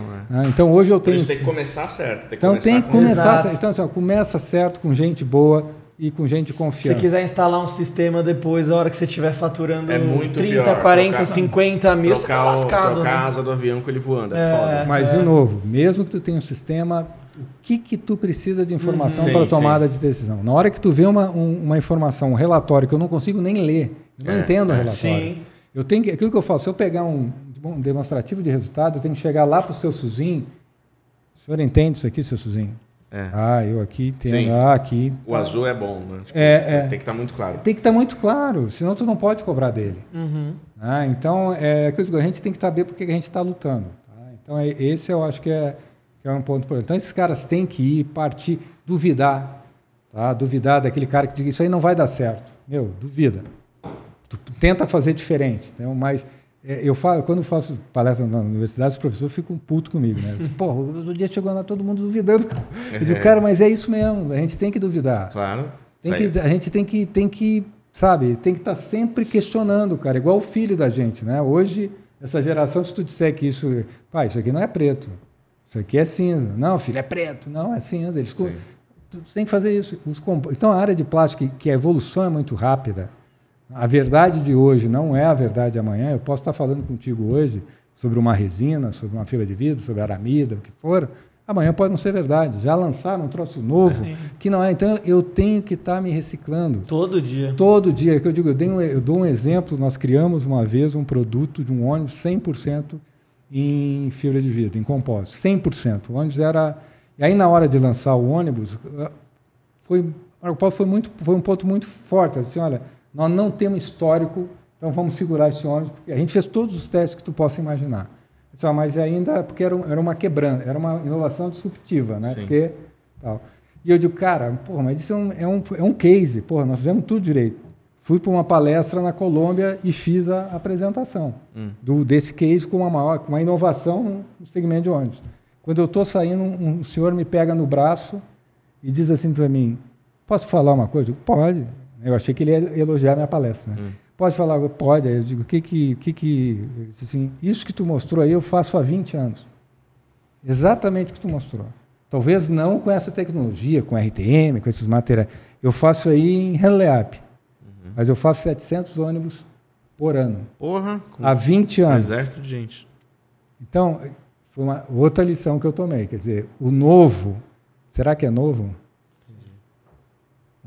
Mundo é grande, cara.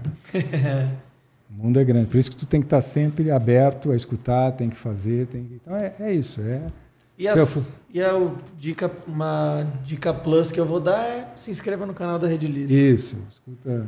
e, ativa, é. e ativa, e as notificações. O sininho que você vai aprender a fazer Porque aqui tudo. tem mais de 600 vídeos ensinando você desde a parte do empreendedorismo, muitas vezes, até técnicas de resina e aulas com, com gente grande mesmo aqui.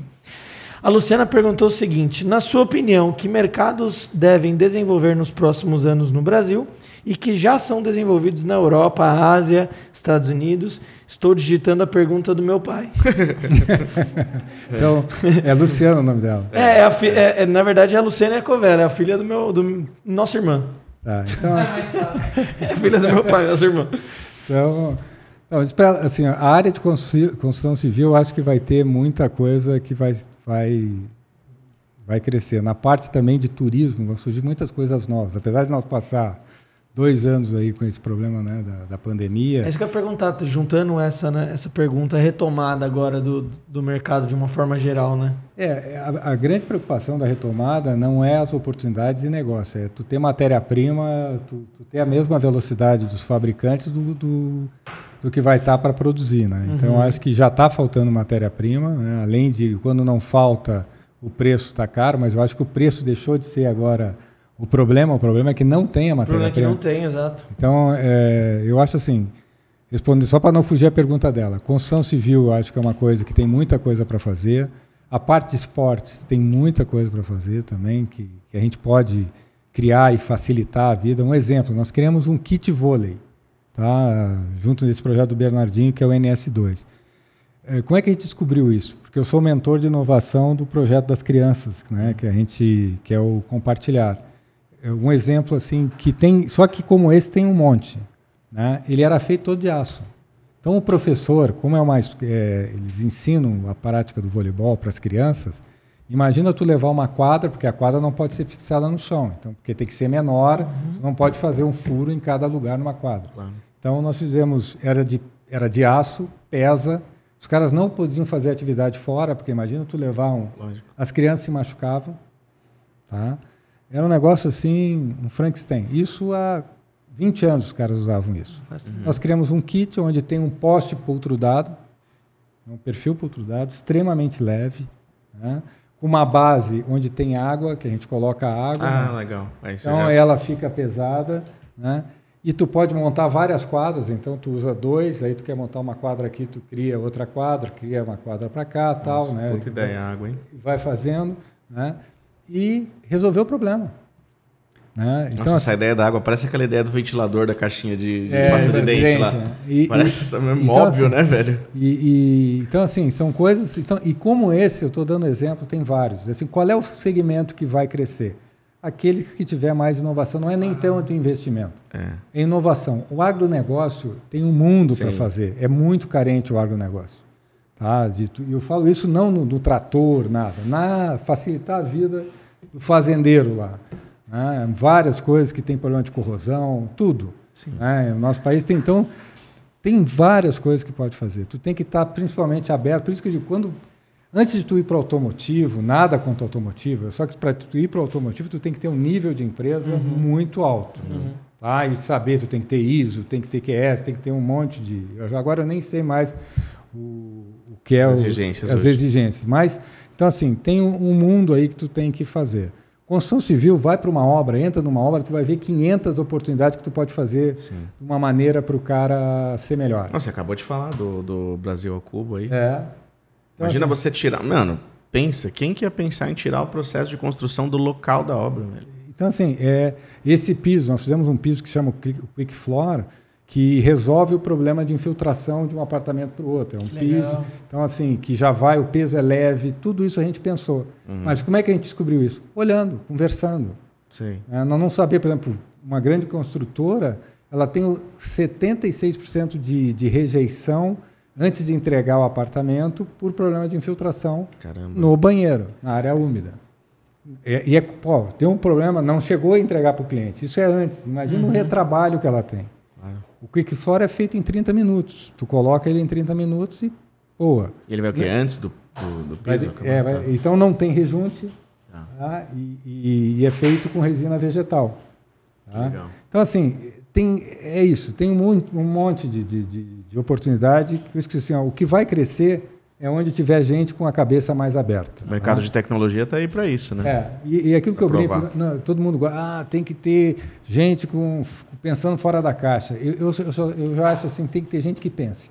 Uhum. Se é fora da caixa, se é dentro da caixa, não, não, é o mais importante. Tem que pensar, gente que pense, que olhe. Por isso que eu acho que as empresas têm que ter maluco, tem que ter uns caras fora. Claro, eu não vou botar esse, meu, esse maluco na área de orçamento. Mas esse maluco é o cara da inovação, Lógico, é Tá? Se tiver, que eu brinco, se tiver que contratar psiquiatra, contrata psiquiatra para ele, vai sair barato, mas tem, tem que ter os malucos que realmente comecem a pensar e, e sejam inquietos para se tu quer entrar numa área de inovação. Então, assim, o que vai crescer tem oportunidade para crescer em vários segmentos. Alguns estão mais carentes que outros. Tem que saber escolher. A vida é uma escolha o tempo todo. É. E esse problema da matéria-prima realmente é uma, uma, uma, coisa que, que vai pegar, muito provavelmente. Né? Inclusive, o nosso pai é, compartilhou uma notícia aí da China, né? Que, que por falta de energia problema vai de abastecimento de energia. Né? Abastecimento, né? É uma coisa que... Sem contar o frete também, né? Que aumentou muito o frete de, de... Marítimo. Frete marítimo, né? Não, frete no meio da tá pandemia. Está tá impossível. Dez vezes tá mais. Está impossível. É. É. Por isso que eu estou dizendo assim, é por isso que eu digo, hoje o, o ambiente global está complicado. Tá, né? O Brasil consegue ser pior porque a gente consegue ter muita confusão sim, sim. internamente. Agora, o, o, cenário global. Mas eu digo assim, são ciclos, cara. É que tem que continuar acreditando, tem que continuar sendo empreendedor e vamos em frente, cara. É isso. O, deixa eu ter, vamos ler as últimas perguntas aqui para não. Que eu, é. eu tomei muita o Juarez perguntou: por que não estudam uma tecnologia de fibra ou resinas utilizando o nióbio? Esse minério só existe no Brasil e até a indústria aeronáutica não existiria se não fosse tecnologia externa ter usado o nióbio.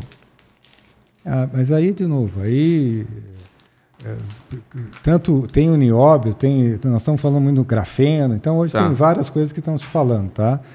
É, o, eu acho que isso, eu, assim, a gente tem a gente está numa fase bem antes disso, né? Que eu é. acho que a gente tem que fazer o que a gente está fazendo hoje. Não digo general, não quero generalizar, mas nós temos que fazer as coisas que nós estamos fazendo hoje bem feitas, né? Sim. Então uh, eu, hoje nós temos muita dificuldade de ter recursos para inovação, né? Então é, as empresas estão fazendo nesse ponto que elas podem. Né? Sim, Então, é, a, própria, a própria educação econômica de você tocar uma empresa, né? A gente está muito aquém ainda de um Silicon Valley. Se nós não sabemos a diferença entre, muitas vezes, assim, entre a fibra de vidro, a fibra aramida, que é o Kevlar, que todo mundo conhece pelo Kevlar, a fibra de carbono, É. a fibra natural, quando entra em outra, a nanotecnologia, essas coisas, né? então tem muita coisa aí também que é muita moda, né? Pois é. Então, é, é, a gente tem que fazer as coisas bem feitas. Eu já que entrei numa, numa assim, um caso bem prático. Eu entrei uma vez num- numa loja de decoração para olhar um vaso.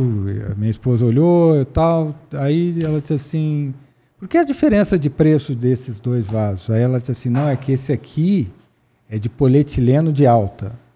E eu sabia que o outro também era de plástico. E o outro? Ah, o outro é de plástico. Né? Então, um era de polietileno é, de alta e o outro outro de plástico, Para é. quem saber, os dois são Os dois plásticos. mesma plásticos. E, de, e de repente esse aqui também era de polietileno. É. Então, assim, é isso que nós vivemos, dia a É, dia é. que a gente vive nisso. Né? Então, é, é o primeiro poste foi lá que pegou fogo. Então, assim, são muitas coisas que acontecem. Eram as piscinas que quebravam, né? ou ficavam brancas. Sim. Ou às vezes tu vê um gel coat que, que vai para lá, num, né? e aí pega o primeiro sol, ele era vermelho, fica branco. Então, assim, nós temos muito para andar ainda, sabe? O básico para aprender, para aí a gente pensar em qualquer coisa. Não estou dizendo, vai ter essas pesquisas.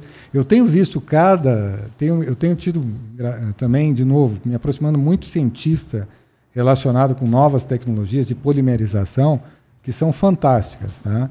Então, tem gente trabalhando com isso, com capacidade para fazer isso. Agora, disso transformar isso numa aplicação e ser competitivo é outro passo. Né? Então, eu acho que temos que dar um passinho de cada vez. Né? É, uma coisa eu, eu concordo com, com o Juarez, o que talvez seja essa angústia que ele tem, que é o que a gente estava conversando até agora. O cara de praticamente todos os países no mundo, o Brasil é o que mais poderia ser completamente independente. Sem dúvida, sem dúvida. De, de recurso natural, de, de geolocalização, de fato de ser tropical, enfim, que Tudo, envolve ge- geolocalização, tamanho. É, é que nem ele falou agora, minérios só tem aqui no Brasil. O que a gente tem de petróleo é, puta, é, realmente é bizarro você pensar que só não é por Mas conta por isso de que, é que a gente precisa de um projeto para o país. Né? É, É. essa, a gente precisa de um projeto completo para o país, não um projeto para um partido. Pois é, exato, ou pro- exato. pro- é um projeto para o país onde, desde, onde que a educação é importante, né? sustentabilidade. Total, o que, sim. que nós somos bons? Turismo, tem uma porrada Não, de coisa. você, você dá realmente liberdade e Cultura. força para quem empreende. Para e quem empreende, exemplo, pô, é. Então, assim, é. Você, você falou que se você passava na MVC, é, a gente tá meio que desabafando todos os, os podcasts. Daqui a pouco eu sentido. vou, eu vou começar a chorar aqui, É, mas tudo é. bem. Não, mas você falou Nessa hora o passou- pessoal já foi também, não tá mais. É, não, tem um pessoal, tem 30 pessoas ainda. O, o- você falou que você passou no, no MVC, na MVC. É, eu imagino, velho, se a gente tem dor de cabeça assim na hora de botar um EVCB numa, numa planta nossa, num CD nosso, alguma coisa assim, imagina numa indústria com mil pessoas. Tipo assim, é muita, muito BO. Tudo é licença, tudo é. Não, é. é, é isso, assim, isso que eu nem, nem tô falando de imposto em si ainda, né? Mas isso, e por isso que eu digo, o cara tá lá, tá gerando emprego, tá fazendo isso. Chega alguém para te. Chega- é um exemplo. Aconteceu com a gente num determinado estado. Nós fizemos tudo que tinha, porque a Marco Polo, nesse ponto, sempre foi uma empresa extremamente séria e correta em tudo que ela fez. Né?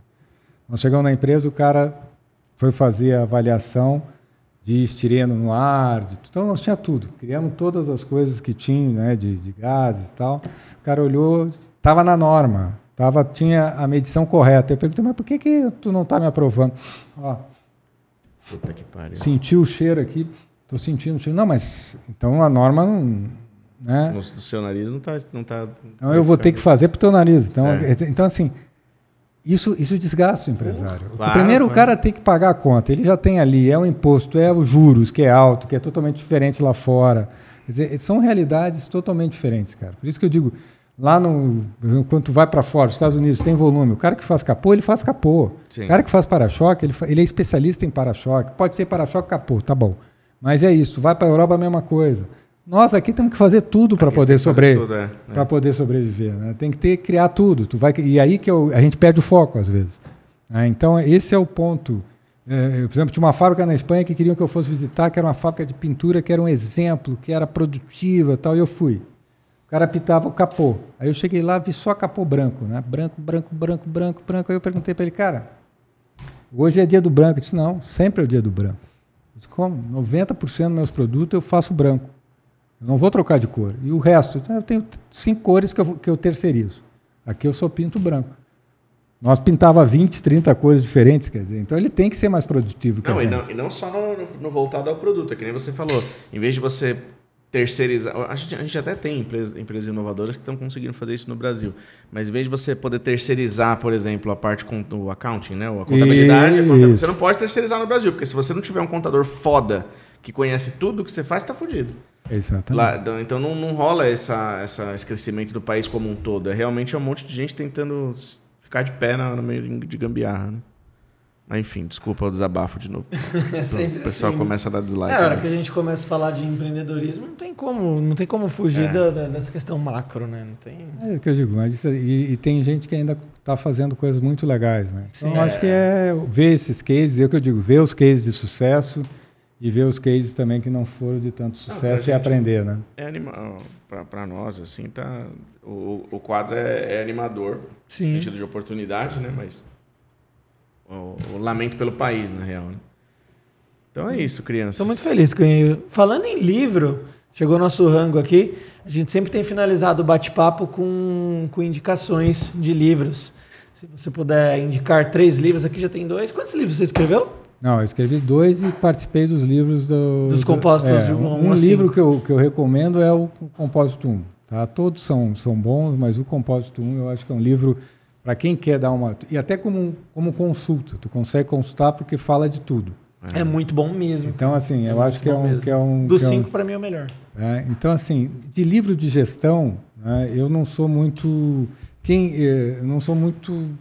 né, já li muito livro. Não né, precisa ser só de gestão, pode ser espiritualidade, Tá, pode ser então- autoajuda, o que for. É, é o que eu digo assim, ó, tu Pra tem que vida, ler né? o que, Pra que- vida. é o que te faz bem, né? Por exemplo, e às vezes até tem que ter, é que eu digo, eu, eu se for ler um livro, se for um livro, qualquer livro desse de gestão, qualquer, meu, eu prefiro ver um bom romance para me sair fora. Exato. Então, é, é- sabe, eu sou do tempo que lia Sidney Sheldon, que lia coisas desse tipo para mim sair fora do meu dia a dia, né? Que- e ali tu aprende também. né? Então, eu vi um filme que eu gostaria de um filme que eu acho que vale muito a pena é o, o Jobs, que fala não é o O Steve Jobs? é, mas não é o, o- tem dois, tá?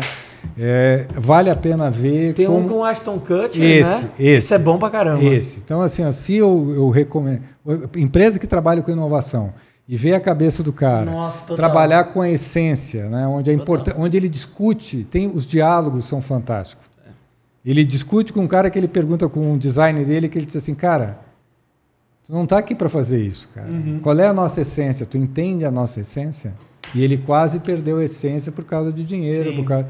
Esse dizer, filme é muito bom mesmo. então, cara. esse filme, cara, para quem está aí, quem quer empreender, quem quer, vale a pena. Ele tem alguns problemas, ele não é um cara muito bem, né? Então, mas é um filme que vale a pena. Tem uma lição e assim tem, né? Outros aí que estão fantásticos. E livro tem um monte de livro. Mas de novo, eu livro de gestão eu não gosto de comentar nenhum nem outro, porque até o livro de gestão eu acho que ele tem tempo limitado. É muito É. é muito É, rápido, né? É muito rápido. Então, tu, às vezes, tu conversa com um cara, o cara te dá 30 frases de fulano de tal. O cara diz, meu, qual é a tua Passa, frase? passa cinco anos. Mano, é, é isso que eu senti na faculdade. Muito, É, né? meu, então, Estuda mesmo, mesmas é, pessoas que é aquilo que eu te falei, a vida, cara, te ensina mais. Eu digo, quem me ensinou aqui foi esses caras de chão de fábrica. É. Eles me ensinaram, cara. Eu estava entrando na fábrica, eles me ensinaram coisas. Né? Eles não tinham medo de perder, eu estava concorrendo com eles. Uhum. Né?